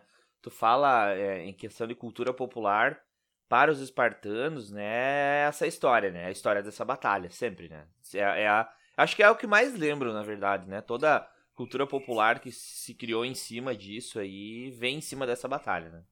E é engraçado que eles perdem, né? Essa batalha, né? Tipo. É. Né? tipo a Revolução Farroupilha que os, os gaúchos comemoram a derrota. é, tipo isso, tipo isso. Porque, tipo, o desfecho da batalha depois de, desses ataques e tal, né? Obviamente, teve muita treta mais do que essa parte que a gente narrou, né? A gente narrou só o comecinho. É, o que aconteceu? Um, um grego, né? Traiu os próprios gregos, mostrando para os persas um caminho que fez com que a elite da guarda do Xerxes, que era conhecido como os Imortais, conseguisse contornar aquela entradinha do desfiladeiro. E aí eles conseguiram cercar os espartanos. Na última batalha, o Leônidas ele é morto a flechadas. Então ele não é o último a morrer. Ele, na verdade, na última batalha, ele é morto antes de alguns guerreiros. E aí conta a história que depois que Leônidas morreu, os espartanos que sobraram lutaram assim, tipo, de uma maneira heróica, heróica, heróica, para conseguir recuperar o corpo do Leônidas na batalha, né? Para não deixar o Leônidas ser, ser, sei lá, ser profanado o corpo dele, né? Uhum. Depois de morto. Então os caras lutaram como gigantes. Mas a, a, a última batalha foi isso aí, cara. Pois é, Leandro. É, e e é, é complicado, né? Porque foi a primeira grande derrota dos gregos nessas guerras médicas, né? E, sinceramente, tudo que os persas tinham prometido fazer tava saindo do campo da promessa agora e pare parecia que ia virar realidade, porque, bom, eles realmente conseguiram uma grande vitória sobre os gregos, tá? E aí todo mundo começou a ficar com medo naquele momento lá, as cidades ao, ao redor, os que ficaram sabendo, enfim, é, porque parecia que realmente a Hélade seria incorporada ao Império Persa. É, porque pensa, né, se os espartanos lá, que é a, digamos, eram os guerreiros mais fodas lá da, da Grécia, perderam, né? Imagina os outros, né? É. Porém, Jean, o que aconteceu, tá? Enquanto rolava lá a batalha nas Termópilas, né? Enquanto os 300 espartanos e os seus aliados, né? Que somaram lá um, um total de 7 mil, 7 mil homens, é, lutavam contra dezenas de milhares de persas, é, houve uma outra batalha, mas aí uma batalha é, marítima. E nessa batalha marítima, por incrível que pareça, as tropas persas tinham perdido. Os atenienses eles tinham é, conseguido uma vitória esmagadora contra as tropas do Xerxes na chamada Batalha de Salamina. Então, enquanto os persas venciam nas Termópilas, eles perdiam a batalha marítima em Salamina, né?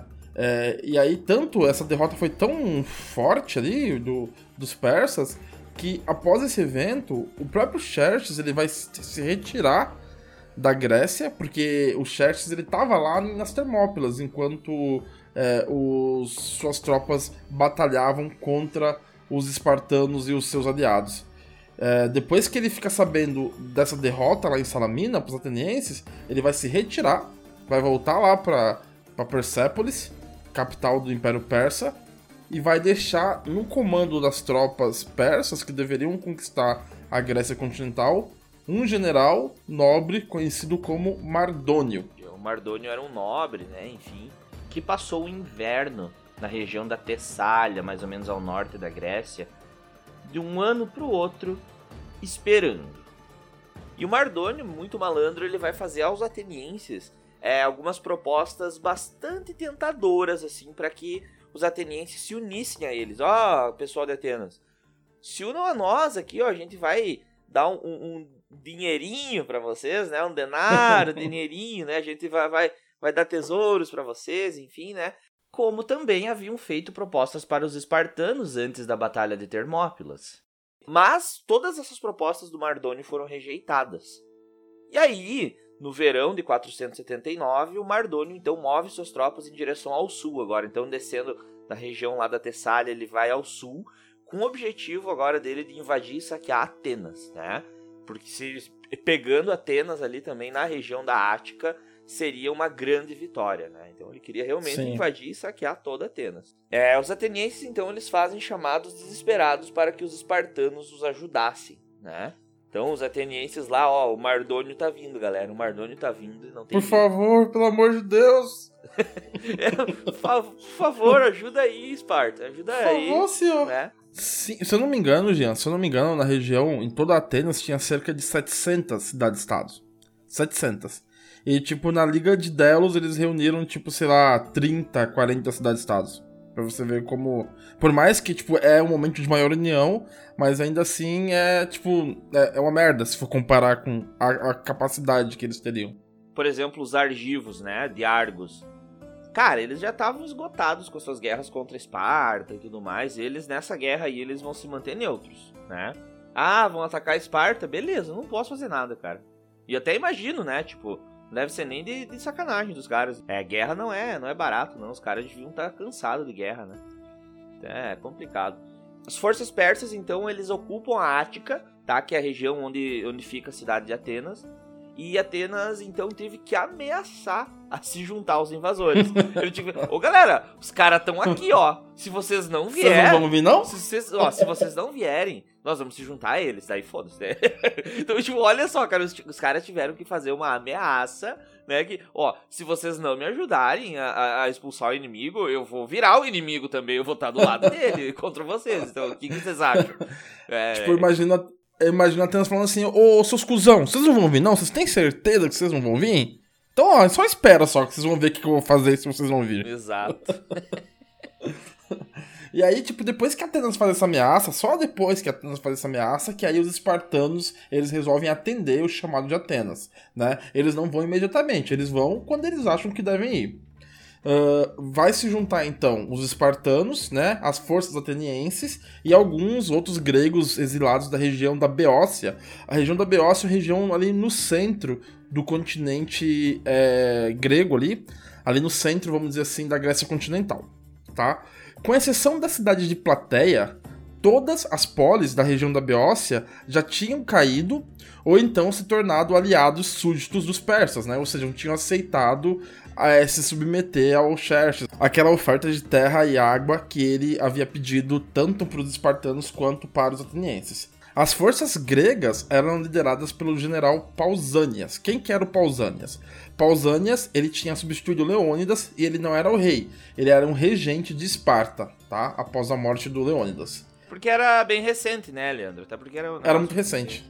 Uh, no, pra ajudar Atenas, o Pausanias ele comandou cerca de 40 mil hoplitas aliados, tá? Sendo que desses 40 mil, 5 mil eram espartanos. Agora sim, tá ligado? Agora era o grosso da tropa da tropa espartana mesmo. Sim. Não era somente 300, né? Não era a guarda pessoal do rei. é, tipo, eu vou dar um rolê com a minha guarda pessoal. É. pra vocês verem como a situação é desesperadora, além dos espartanos, que foram lutar esses 5 mil, é, acompanharam eles o mesmo número de periecos, de hoplitas periecos, das cidades em volta de Esparta. Então, eu acho que foi até o Jean que explicou que os periecos eles estavam à disposição de Esparta, tanto econômica quanto militarmente. Exato. Então, Esparta vai convocar os periecos para lutarem contra os persas. E segundo o Heródoto, né, que é o principal historiador da época, pelo menos 35 mil elotas serviram como escudeiros e auxiliares de campo né, nessa, né, nessa batalha, inclusive participando de ataques rápidos.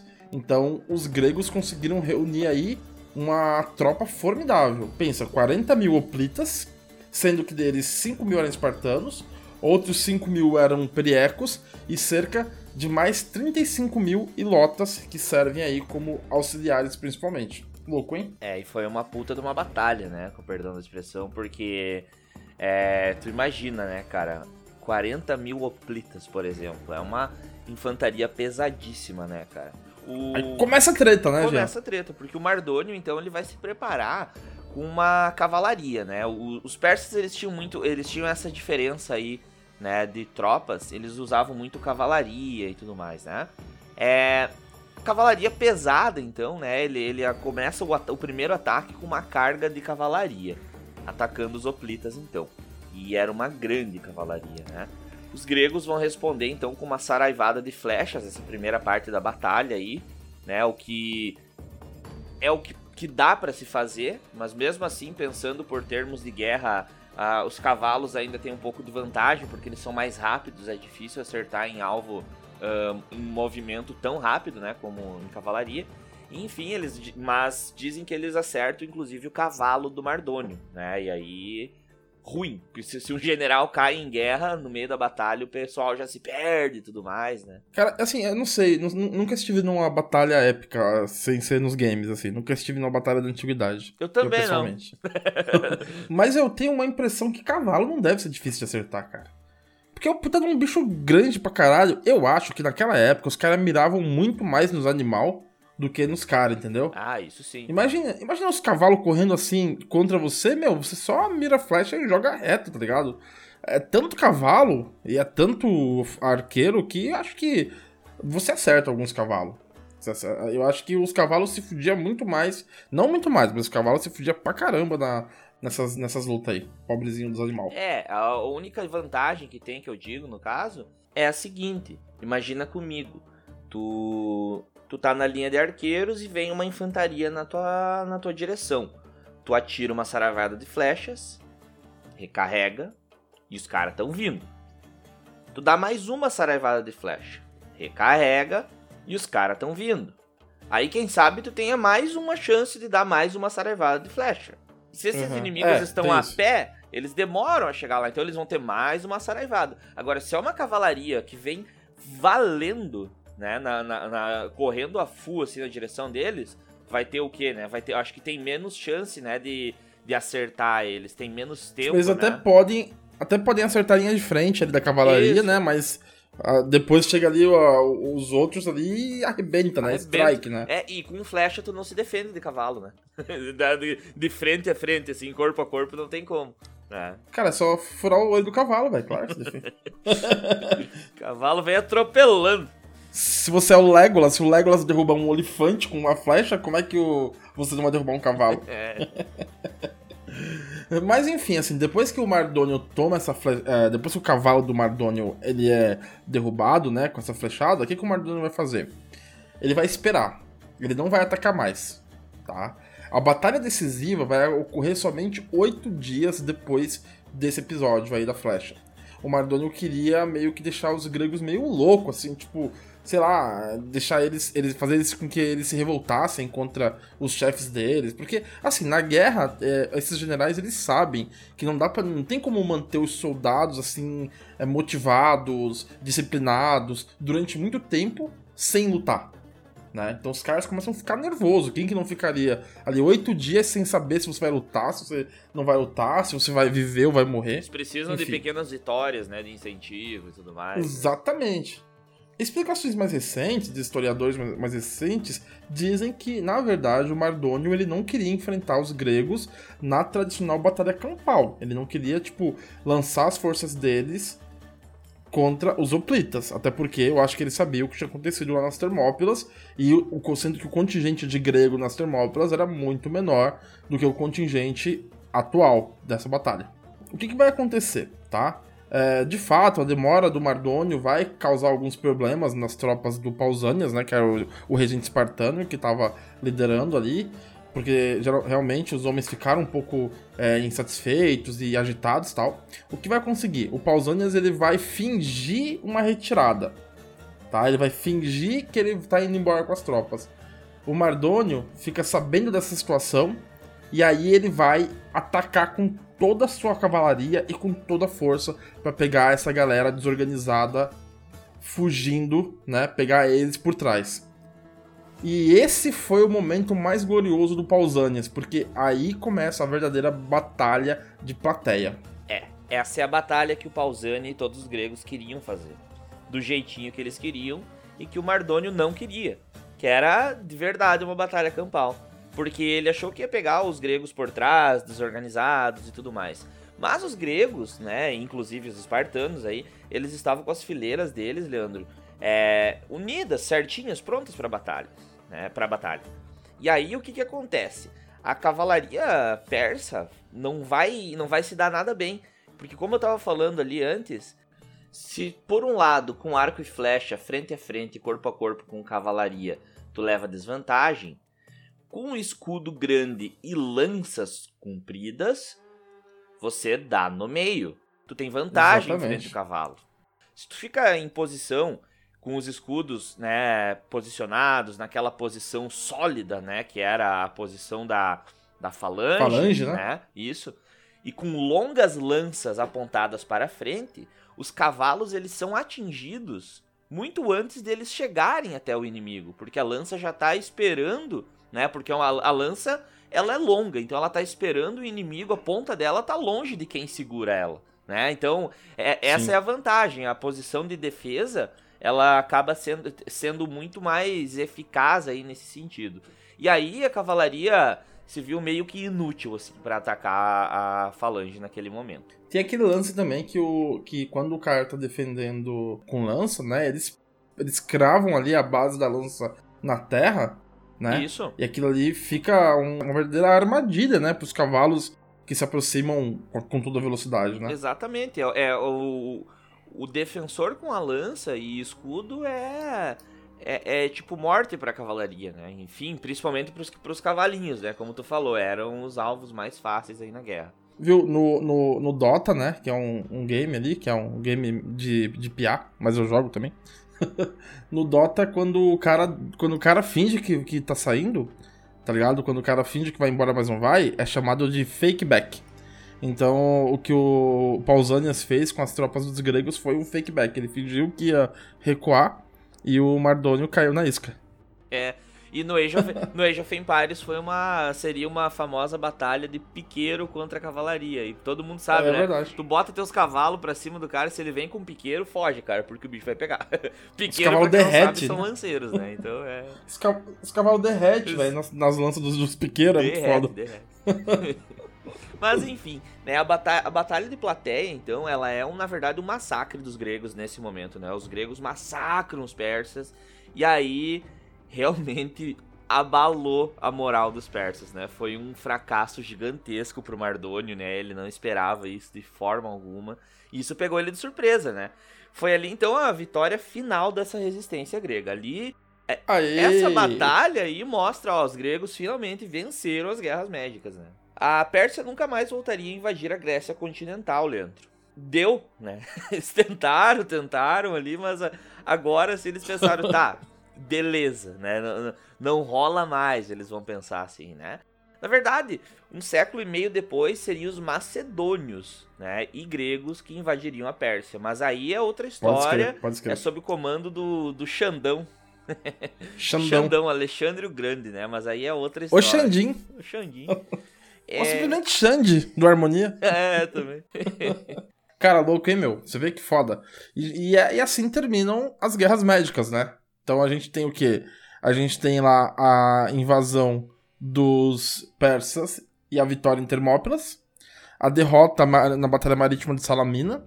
Inclusive, claro, tem muitas coisas que a gente não fala, né, Jean? Tipo, por exemplo, na, é, antes da Batalha de Salamina, os persas tinham invadido e saqueado Atenas. É. E aí os atenienses, eles tiraram toda a sua população para a ilha é, de Salamina, que é próximo a Atenas, e ali, o, quando os persas foram pegar a galera nesse lugar, eles tomaram couro da, da, da armada, né? Da, da frota naval dos atenienses, então eles perderam Salamina.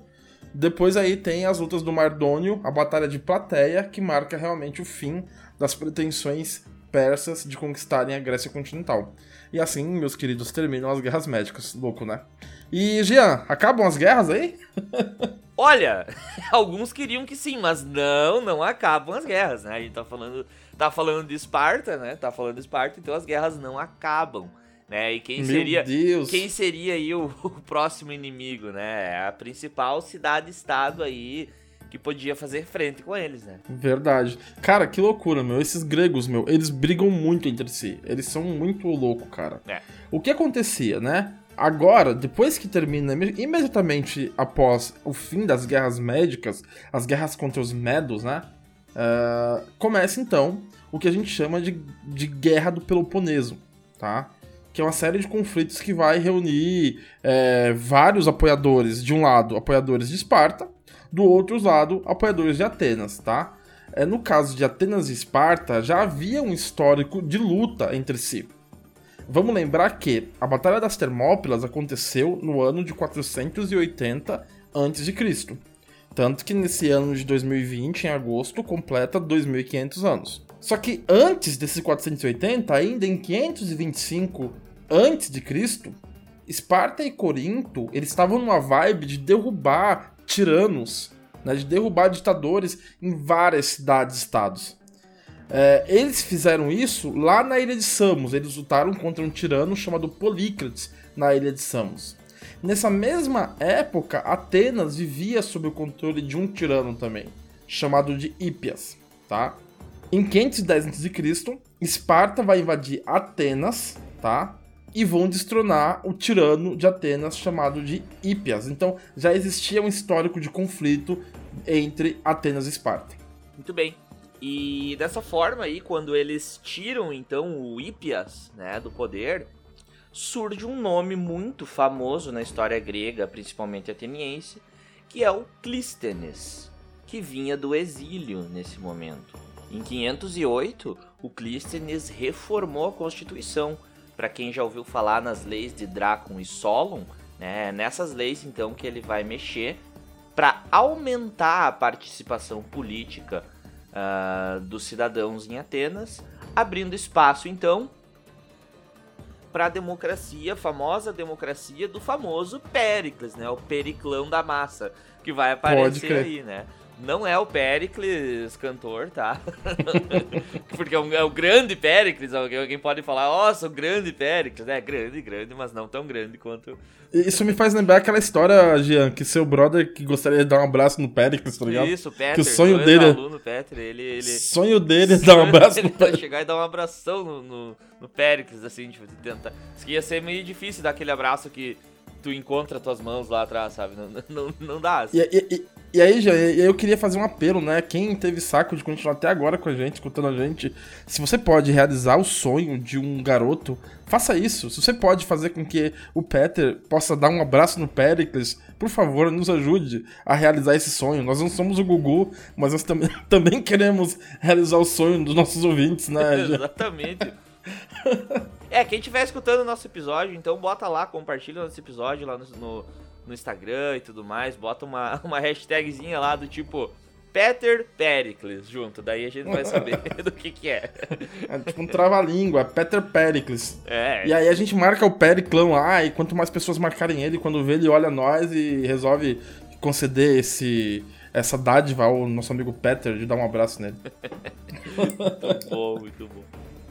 Mas bem, né, depois de dois anos, então, dessas reformas aí da Constituição, enfim, os espartanos, juntamente com os corintos, tá, voltam a interferir em Atenas, Leandro. Mais uma vez, né, os espartanos estão botando o pé ali dentro de Atenas, né, uhum. e dessa vez a tentativa é de remover o Clístenes agora.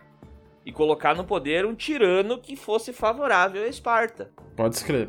Bom, então vocês já viram que já existia uma treta entre Esparta e Atenas. E aí, essa treta vai ficar pior ainda. Porque após ser o principal protagonista da vitória contra os persas, né, lá no ano de 479 a.C., na Batalha de Plateia, né, Atenas vai se transformar num império muito maldoso com seus vizinhos. Assim ele era mencionado. Né? Os historiadores contam que os aliados de Atenas eles enviavam mensagens secretas aos espartanos suplicando que os espartanos tomassem uma atitude e libertassem a Grécia. Porque, é, explicando para vocês, durante a guerra contra os persas, os atenienses foram os líderes da Liga de Delos, como o Jean falou.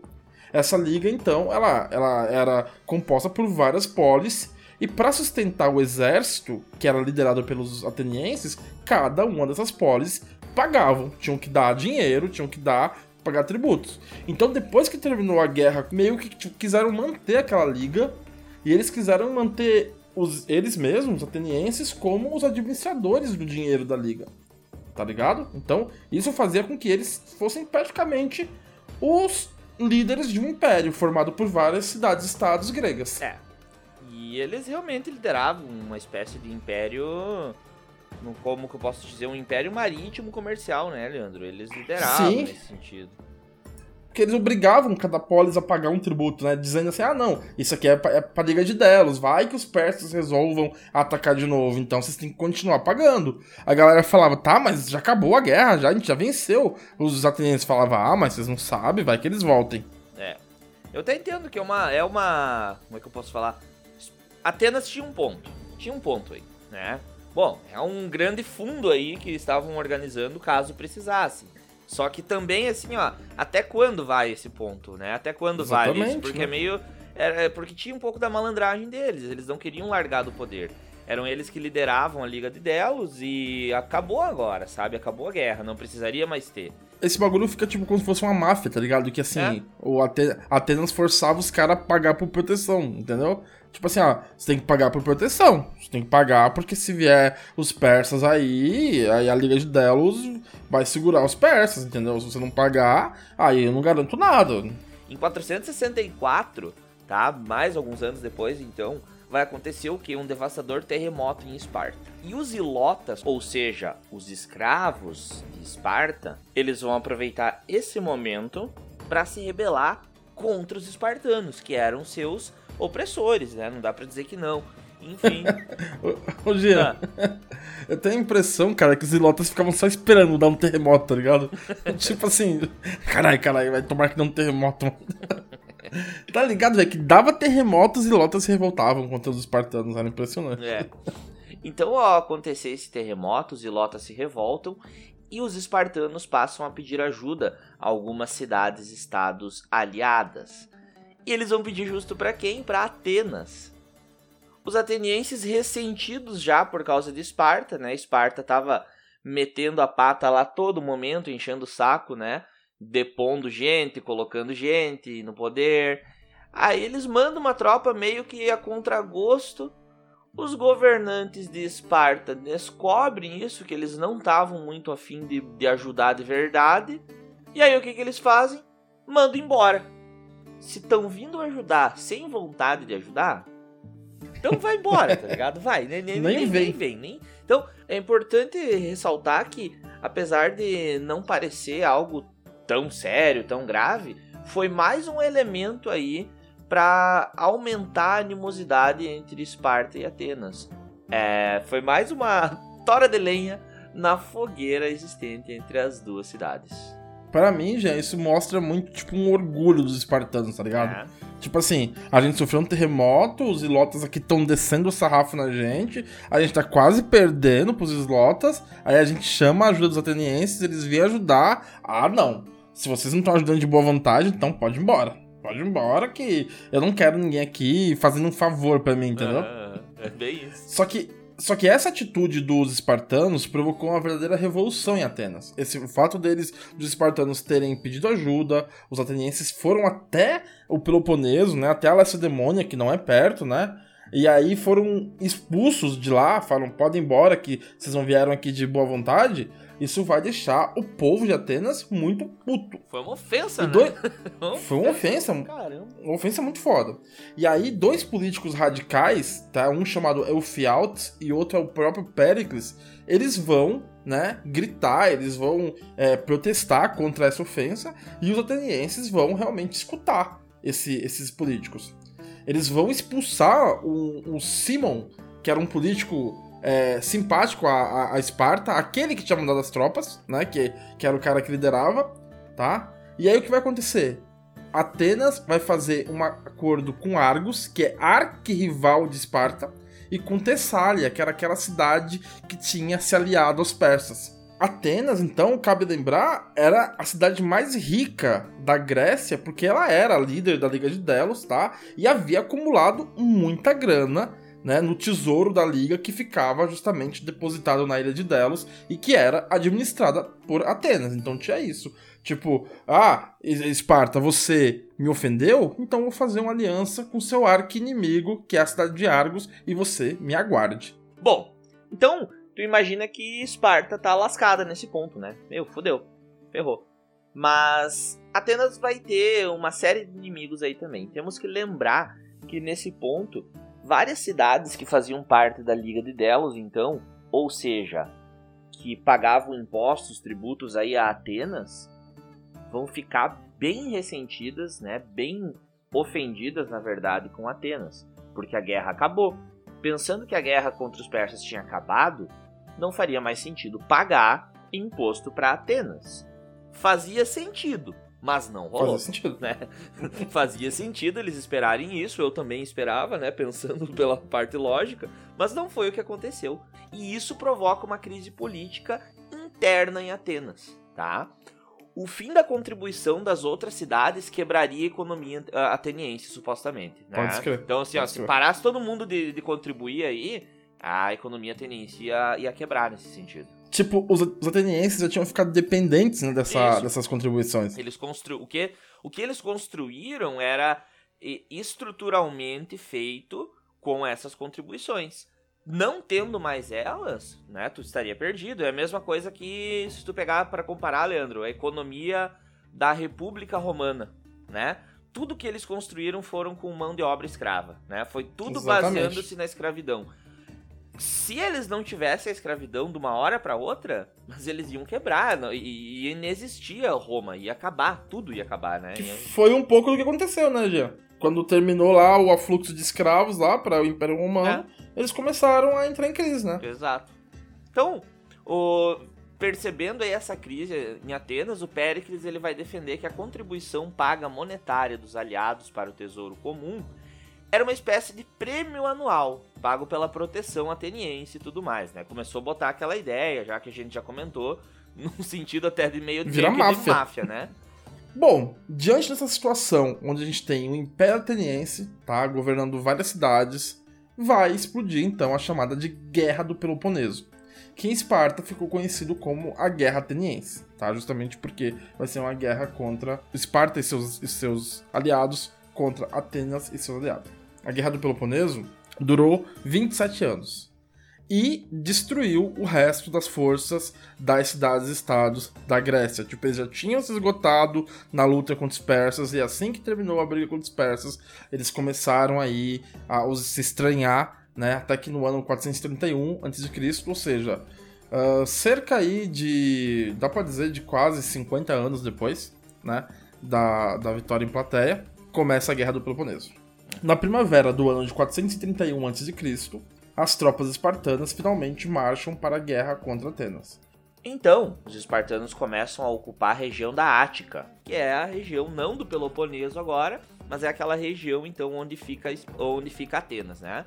Fazendo então de período em período algumas incursões contra os atenienses, ataque aqui, é, reagrupa, ataca de novo, outra batalha, enfim, né? E os atenienses eles respondiam atacando também por terra e por mar. Lembrando que até então quem mandava no mar era Atenas, né? Basicamente nesse Sim. sentido. Então é quem mandava no mar era Atenas. As forças anti-Atenas, então, que eram então uma coligação aí de Esparta e os aliados de Esparta, é, elas eram reforçadas por uma, uma das principais cidades contra Atenas, que era Tebas, tá? Tebas, juntamente com Esparta, era a maior cidade aí, então uma das maiores cidades contra Atenas. É, e é, é interessante, Jean, tem esse destaque a Tebas, porque é o seguinte, Tebas estava na Ática, tá ligado? Na verdade, os aliados dos espartanos eram a maioria a galera lá do Peloponeso, né? Que, tipo, vamos dizer assim, que eram meio que vassalos de Esparta, né? Seus, seus, seus vizinhos, Periecos e Corinto, que estavam no. Peloponeso.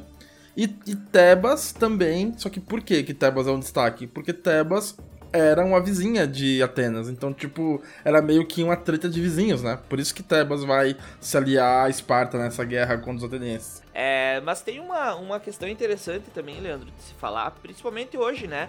Ah, nesse ano de 2020 aí, que a gente tá passando por uma pandemia, algo inédito, pelo menos eu nunca vivi uma pandemia. É, e olha só, as doenças, Leandro, esses surtos de pandemias, epidemias, enfim, que aconteciam desde a antiguidade, elas sempre tiveram relações aí, pelo menos da antiguidade, é, com queda e declínio de grandes impérios, né? E Foda. temos a famosa, então, peste de Atenas, né, cara? A peste de Atenas, então, é, é também chamada de febre tifoide, aí aconteceu no ano 428 a.C. É, foi uma peste que matou 100 mil pessoas, cara. E 100 Caramba. mil pessoas é muita gente, Gente, né, pra cara? caralho, Pra, você é louco. pros padrões da, da, daquela época. Da né? época, claro, total. Então, enfraquece muito Atenas isso, tá? A peste de Atenas, então, mata 100 mil pessoas e enfraquece eles durante a Guerra do Peloponeso. Então, tu pensa, é, passar por uma guerra dessas contra os espartanos, né? E ainda com toda essa ideia de crise política e ainda mais um surto aí de, de febre, né, no caso, matando 100 mil pessoas, isso daí acabou com a moral dos, dos atenienses. Tanto que Péricles teve sua família, sua mulher e sua filha morta pela peste, tá? Caralho. Diz que nos últimos, eh, nos últimos tempos de vida aí do Péricles, ele já não liderava mais Atenas, ele vivia, ele tinha acessos de, de tristeza, ele chorava do nada, assim, ele, ele realmente não conseguia mais se demonstrar como um líder, sabe? Então ele tava acabado, cara. E aí ele mesmo, né, posteriormente ele morre também nesse ano aí com a febre tifoide, né, com a peste Que foda essa. Essa aí eu não sabia. Não sabia que tinha rolado essa peste aí. E engraçado como rola, né? Peste junto com conflito, né? É. Por exemplo, tem várias aí. A, a- a guerra. A gripe espanhola, A, guerra do- a gripe espanhola na Primeira Guerra Mundial, mas eu ia falar da peste negra na Guerra dos 100 Anos, né? Também, também. É. Nós temos, a, É. nós temos uma, um outro surto, de, eu não lembro do que agora, mas que acontece na guerra, nas guerras púnicas entre Roma e, e Cartago. Também, Hum. que, que Acho que Cartago... é cólera. Cólera. É, eu eu acho. E também é Cartago que é a maior atingida e são eles que perdem a guerra. Né? Então, Bom, Jean, então essa peste aí, como você disse, prejudicou bastante, né, as forças atenienses, tá? Atenas vai lutar até onde consegue, Só que aí no ano 405 a.C., a sua frota ela vai ser destruída, sua última frota vai ser destruída no estreito de Dardanelos, né, que é uma região ali entre a Europa e a Ásia, e finalmente é, Atenas teve que desistir, teve que capitular, se render. Só uma curiosidade, é uma coisa louca, como funcionam as guerras e o que é a política, né? Foram os persas que financiaram os espartanos para que eles pudessem construir uma frota para daí lutar contra os atenienses. Então, tipo, os espartanos que odiavam os persas, que lutaram lá no, na Batalha das Termópilas, os 300 leônidas, depois acabaram recebendo dinheiro persa na luta contra os atenienses.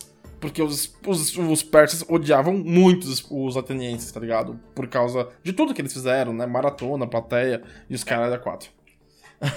é complicado. Finalmente, né? Depois que, o, que Atenas é, é derrotada, os estados que ainda eram seus súditos foram libertados.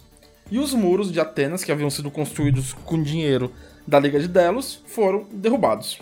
Bem, sobre o fim, né? O resultado, o único resultado aí dessa guerra do Peloponeso foi o quê? Foi Esparta ter herdado esse império marítimo dos atenienses, porque finalmente com essa esse financiamento persa, eles puderam ter sua própria armada e tudo mais, e agora é eles que mandavam na questão marítima da região da Grécia. Né? Os espartanos se mostraram bem mais rigorosos nas cobranças dos tributos, né? Bom, se tava ruim com Atenas, Esparta. Então, pra ver como não tinha cidade salvadora, não tinha um bonzinho da história, né? Ah, mas é, Atenas era tipo uma máfia, né? Eles cobravam os impostos, né? Agora são os espartanos com uma espada na tua garganta cobrando os impostos, né? Tipo, é igual os Estados Unidos indo levar democracia pros ditadores lá do Oriente Médio, tá ligado? Relaxa, eu vou te libertar. Você vai ver, tá ligado? Quando eu te libertar, uhum. como vai ser bom. e no ano de 400, então, antes de Cristo, vai ter mais uma nova guerra aí entre os espartanos e os persas, tá? Os espartanos então se colocavam como os paladinos que defenderiam toda a Grécia da tirania dos persas. Então eles assumiram, Leandro, a postura de Atenas, né? Nós somos os grandes líderes aí que vamos governar uhum. e vamos salvar vocês, os persas, deixa com a gente. Basicamente a mesma coisa que Atenas fazia, né? Se vocês pagarem, fica tudo bem. É. é, durante esse conflito, então, Atenas interveio aí com uma nova frota financiada pelos persas agora. é. Esses persas são muito pau no cu, Os né? caras eram muito malandros. Né? Pô, agora tipo... É, mete, injeta dinheiro em Atenas, que daí Atenas vai, vai, vai nos ajudar, né? Enfim. Pega, ó, pega, esse, pega esse dinheirinho aqui, ó, e faz uma frota e luta contra ele. O que, que você acha? Ai, ai. E aí, outra paz, depois de alguns anos, né? Uma paz provisória foi, foi construída aí segundo os termos que os próprios persas ditaram, né?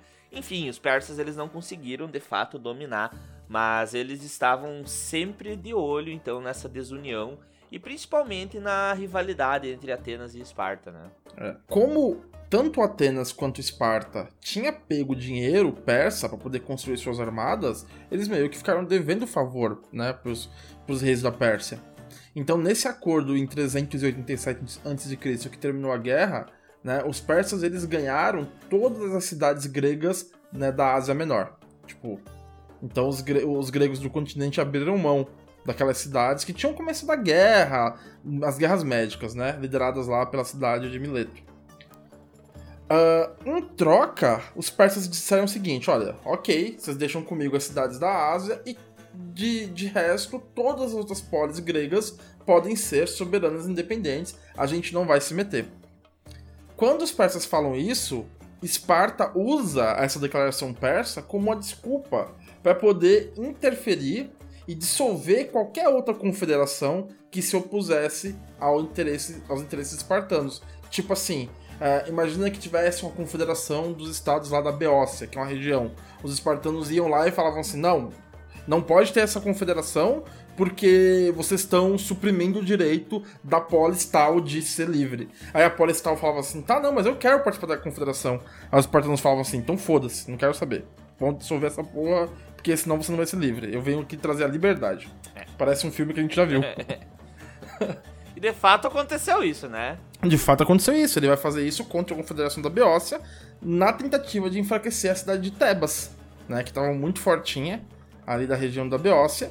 E aí ele vai tentar dissolver essa confederação da Beócia, dizendo o seguinte, que o fato de existir uma confederação caracterizava uma não liberdade das polis que faziam parte. É, e aí é o início do fim dos espartanos, estamos nos aproximando do final do episódio já, né, Leandro?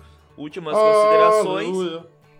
Mas Esparta aí, como qualquer outra cidade grega, de fato, por estar sempre isolada no sentido de, de sempre querer ser um pouco mais poderosa do que as outras, pelo fato da disputa eterna entre essas cidades, Esparta então vai querer ocupar Tebas em 382, né? Notem aí o caráter imperialista novamente. Só que essa ocupação foi vergonhosa, Leandro. Falhou. Falhou. É, em 379 eles tiveram que se retirar aí porque os tebanos estavam bem preparados aí, cara. Em 371 a.C., o exército espartano vai ser aniquilado, cara, pelos caras de Tebas. E aí tu fica pensando, Viu? como assim os de Esparta Tebas. É... Nunca ouvi falar em Tebas, tá ligado? A galera. Nunca nem vi. É, o cara só. Ah, os espartanos eram uns mitos, né? Não, cara, eles levaram um pau dos tebanos, tá? Viu, Jean? Importante Oi. falar que essa Tebas aqui é na Grécia, né? Não é a Tebas do Egito, né? Que tem também a Tebas do Egito, sim, né? Então, sim, sim. não confundir. Exato. E aí, aproveitando a vitória, os tebanos eles vão invadir a Lacedemônia, né? Que é, a, que é basicamente o coração da Esparta, né? Uh, a cidade não caiu, a cidade de Esparta não cai, tá? Mas aí, Leandro, isso já demonstrava que o poderio dos espartanos tinha acabado. 370, no próximo ano, né, o líder tebano chamado Epaminondas, eu adoro esse nome, Epaminondas, ele restaurou a liberdade dos ilotas messênios, cara, aqueles povos. Aê, caralho! Finalmente. Vai ter que trabalhar na roça agora, filha da puta! Todo mundo pra roça, acabou essa ideia e ajudou eles a fundar uma cidade-estado independente, que era a Nova Messênia, então, né? Mas é isso aí, né? O que, que a gente tem como, como conclusão que eu teria a dizer é que os gregos eles se destruíram internamente, né? Eles nunca foram unidos, as maiores pretensões de união deles foram durante a guerra, né? As guerras médicas, e mesmo assim eles foram um tanto quanto desunidos, né? E a pretensão de poder, enfim, deles aí acabou fazendo com que o, todas essas cidades então se desgastassem entre guerras internas, né? É.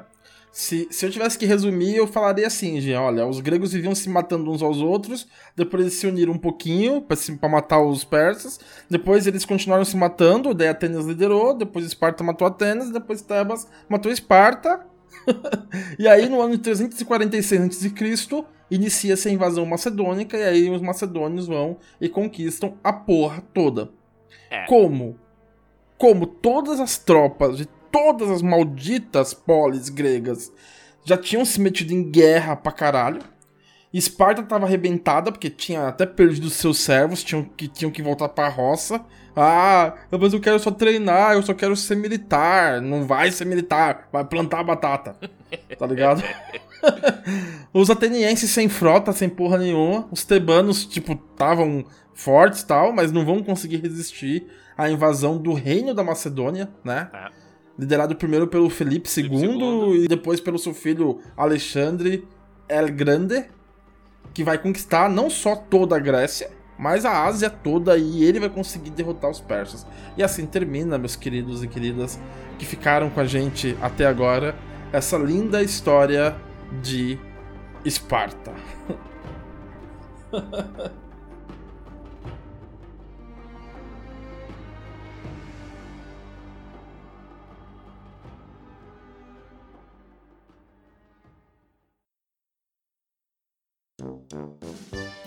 Viu, Leandro? Tem alguma história estranha aí pra nos contar? Tem alguma coisa pra, nosso parece fake, mas é fato? O que, que tu tem aí tem hoje? Sim, Jean. Tem sim. Eu tinha várias histórias aqui, mas eu vou contar só uma delas aqui e as próximas eu, eu vou lançar no, nas nossas redes sociais. Isso, manda bala então e depois a gente bota lá no nosso Twitter, enfim, no Instagram, né? O pessoal vai acompanhando. Aham. Uhum. Eu vou contar, gente, a, a, história, mas é uma, uma parte é, mais mitológica, assim, da fundação da cidade de Taras, que é, que é a cidade de Tarento, né? Que é no. no é ali perto do sul da Itália. Uhum. É, conta que na primeira guerra que os espartanos fizeram contra a cidade de Messênias, né? O que aconteceu? Os homens, eles como tinham que servir ao exército durante muito tempo, eles partiram para a campanha contra Messênias, e essa campanha demorou muito, tá? As mulheres ficaram impacientes e tiveram filhos com outros caras que não eram os maridos delas. E aí, tipo, pensa assim, tipo, tiveram toda uma geração ali de homens teve guampa, tipo, foi guampeado pelas mulheres. Esses, esses filhos nasceram, tal, e cresceram, ficaram, ficaram, foram ficando adultos, tal. E esses caras retornaram da campanha contra Messênias, que demorou muito até eles conseguirem conquistar toda a região e escravizar eles e transformar eles em lotas. Quando eles voltaram, criou-se uma situação, no mínimo, desconfortável, né, Jean? Tipo, chegou lá, cada, cada soldado. Cada soldado tinha um filho, tá ligado? Ah, Opa! estranho, né? Caralho, como assim? Estranho, como assim teu filho? Quem é você, porra? e aí, tipo, os, os soldados que voltaram não queriam dar cidadania pro, pra, esses, pra essa nova geração de filhos é, que as mulheres tinham feito com outros caras, com outros, com outros espartanos lá. E aí, a solução encontrada foi fazer esses, esses novos, essa nova geração e migrar e encontrar uma outra cidade. Tanto que Taras, né, o Tarento, é a única é, colônia, a única cidade que não dá nem pra dizer que é uma colônia, porque, tipo, ela só foi fundada por espartanos, mas não tinha vínculo nenhum com, com eles. Então, é, essa é a história da fundação de Tarento, tipo, uma história é, genuinamente de chifres. Gado demais. pra vocês verem que essa, esse, esse lance aí de, de chifre, de guampa, de gado, está presente na história da humanidade desde os primórdios. exatamente, exatamente. E é Em é- isso. Em, é- em época, em época de Whindersson Nunes aí, coisa do tipo, a gente nota, né? Que é uma parada muito mais Ai, antiga, né? cara, coitados dos espartanos. Os espartanos lutando na guerra lá pra caramba lá. Au, au. E, porra, e as mulheres. Mas É, enfim, né? não, vou, não vou nem criticar. É. É isso, Jean, é isso. Dito isso aí, Jean, passamos então ao nosso mau exemplo mau conselho, beleza? Feito, bora lá. Bora lá. Então, primeiramente, eu vou citar aqui os livros consultados na construção desse, desse roteiro, aqui desse episódio. né? O primeiro é Os Espartanos, uma história época, do Paul Cartledge, um britânico, né? Ah, o segundo é Helenismo, a história de uma civilização, do Arnold J. Toynbee. E o terceiro é um romance chamado Portões de Fogo, que é sobre a Batalha das Termópilas. Inclusive, muitos do- da parte do storytelling é, foi adaptada desse texto aí, desse livro, do Steven Pressfield. Show de bola. E eu vou encaminhar um- uma parte um pouco mais descontraída aí da nossa, dos nossos maus conselhos e maus exemplos, né? Que é o filme e os quadrinhos dos 300, né? Dos 300 de Esparta, muito famoso, tá? É o Assassin's Creed Odyssey, que é o qual a gente jogou em gameplay, está Ah, lá no YouTube quando lançamos o episódio. Mas, Leandro, eu vou hoje fazer uma, uma parada um pouquinho diferente. Eles liberaram o Discovery Tour. Então, a Ubisoft mandou o Discovery Tour, que é uma edição de, de exploração do jogo. Né? É como se você tivesse ah, visitando um local e tivesse um guia para todas as funções, para todos os momentos e locais né, em que você precisar. Então, ele vai explicando em português né, tudo sobre a Grécia Antiga, sobre os locais, sobre é, as estátuas, os templos, né? Então é uma aula de história aí. Temos o Age of Empires 1, Age of Empires 1, o Definitive Edition, o último, né? Que fizeram o remake, que ele tem toda a campanha dos gregos aí. E temos a série Troia, Leandro, pra quem gosta um pouquinho mais da mitologia. Temos a série Troia da Netflix, que tem uma temporada apenas, que mostra a, a história da Guerra de Troia. E ela mostra muito sobre a mitologia dos gregos, enfim, aí é bem legal, tá? Então é, era isso por hoje, era isso por hoje. Show de bola, show de bola, show de bola. Isso aí, isso aí. É, muito obrigado aí a todo mundo que acompanhou com a gente até agora, né? O episódio deu grande. Mas muito obrigado de qualquer forma, espero que tenham gostado.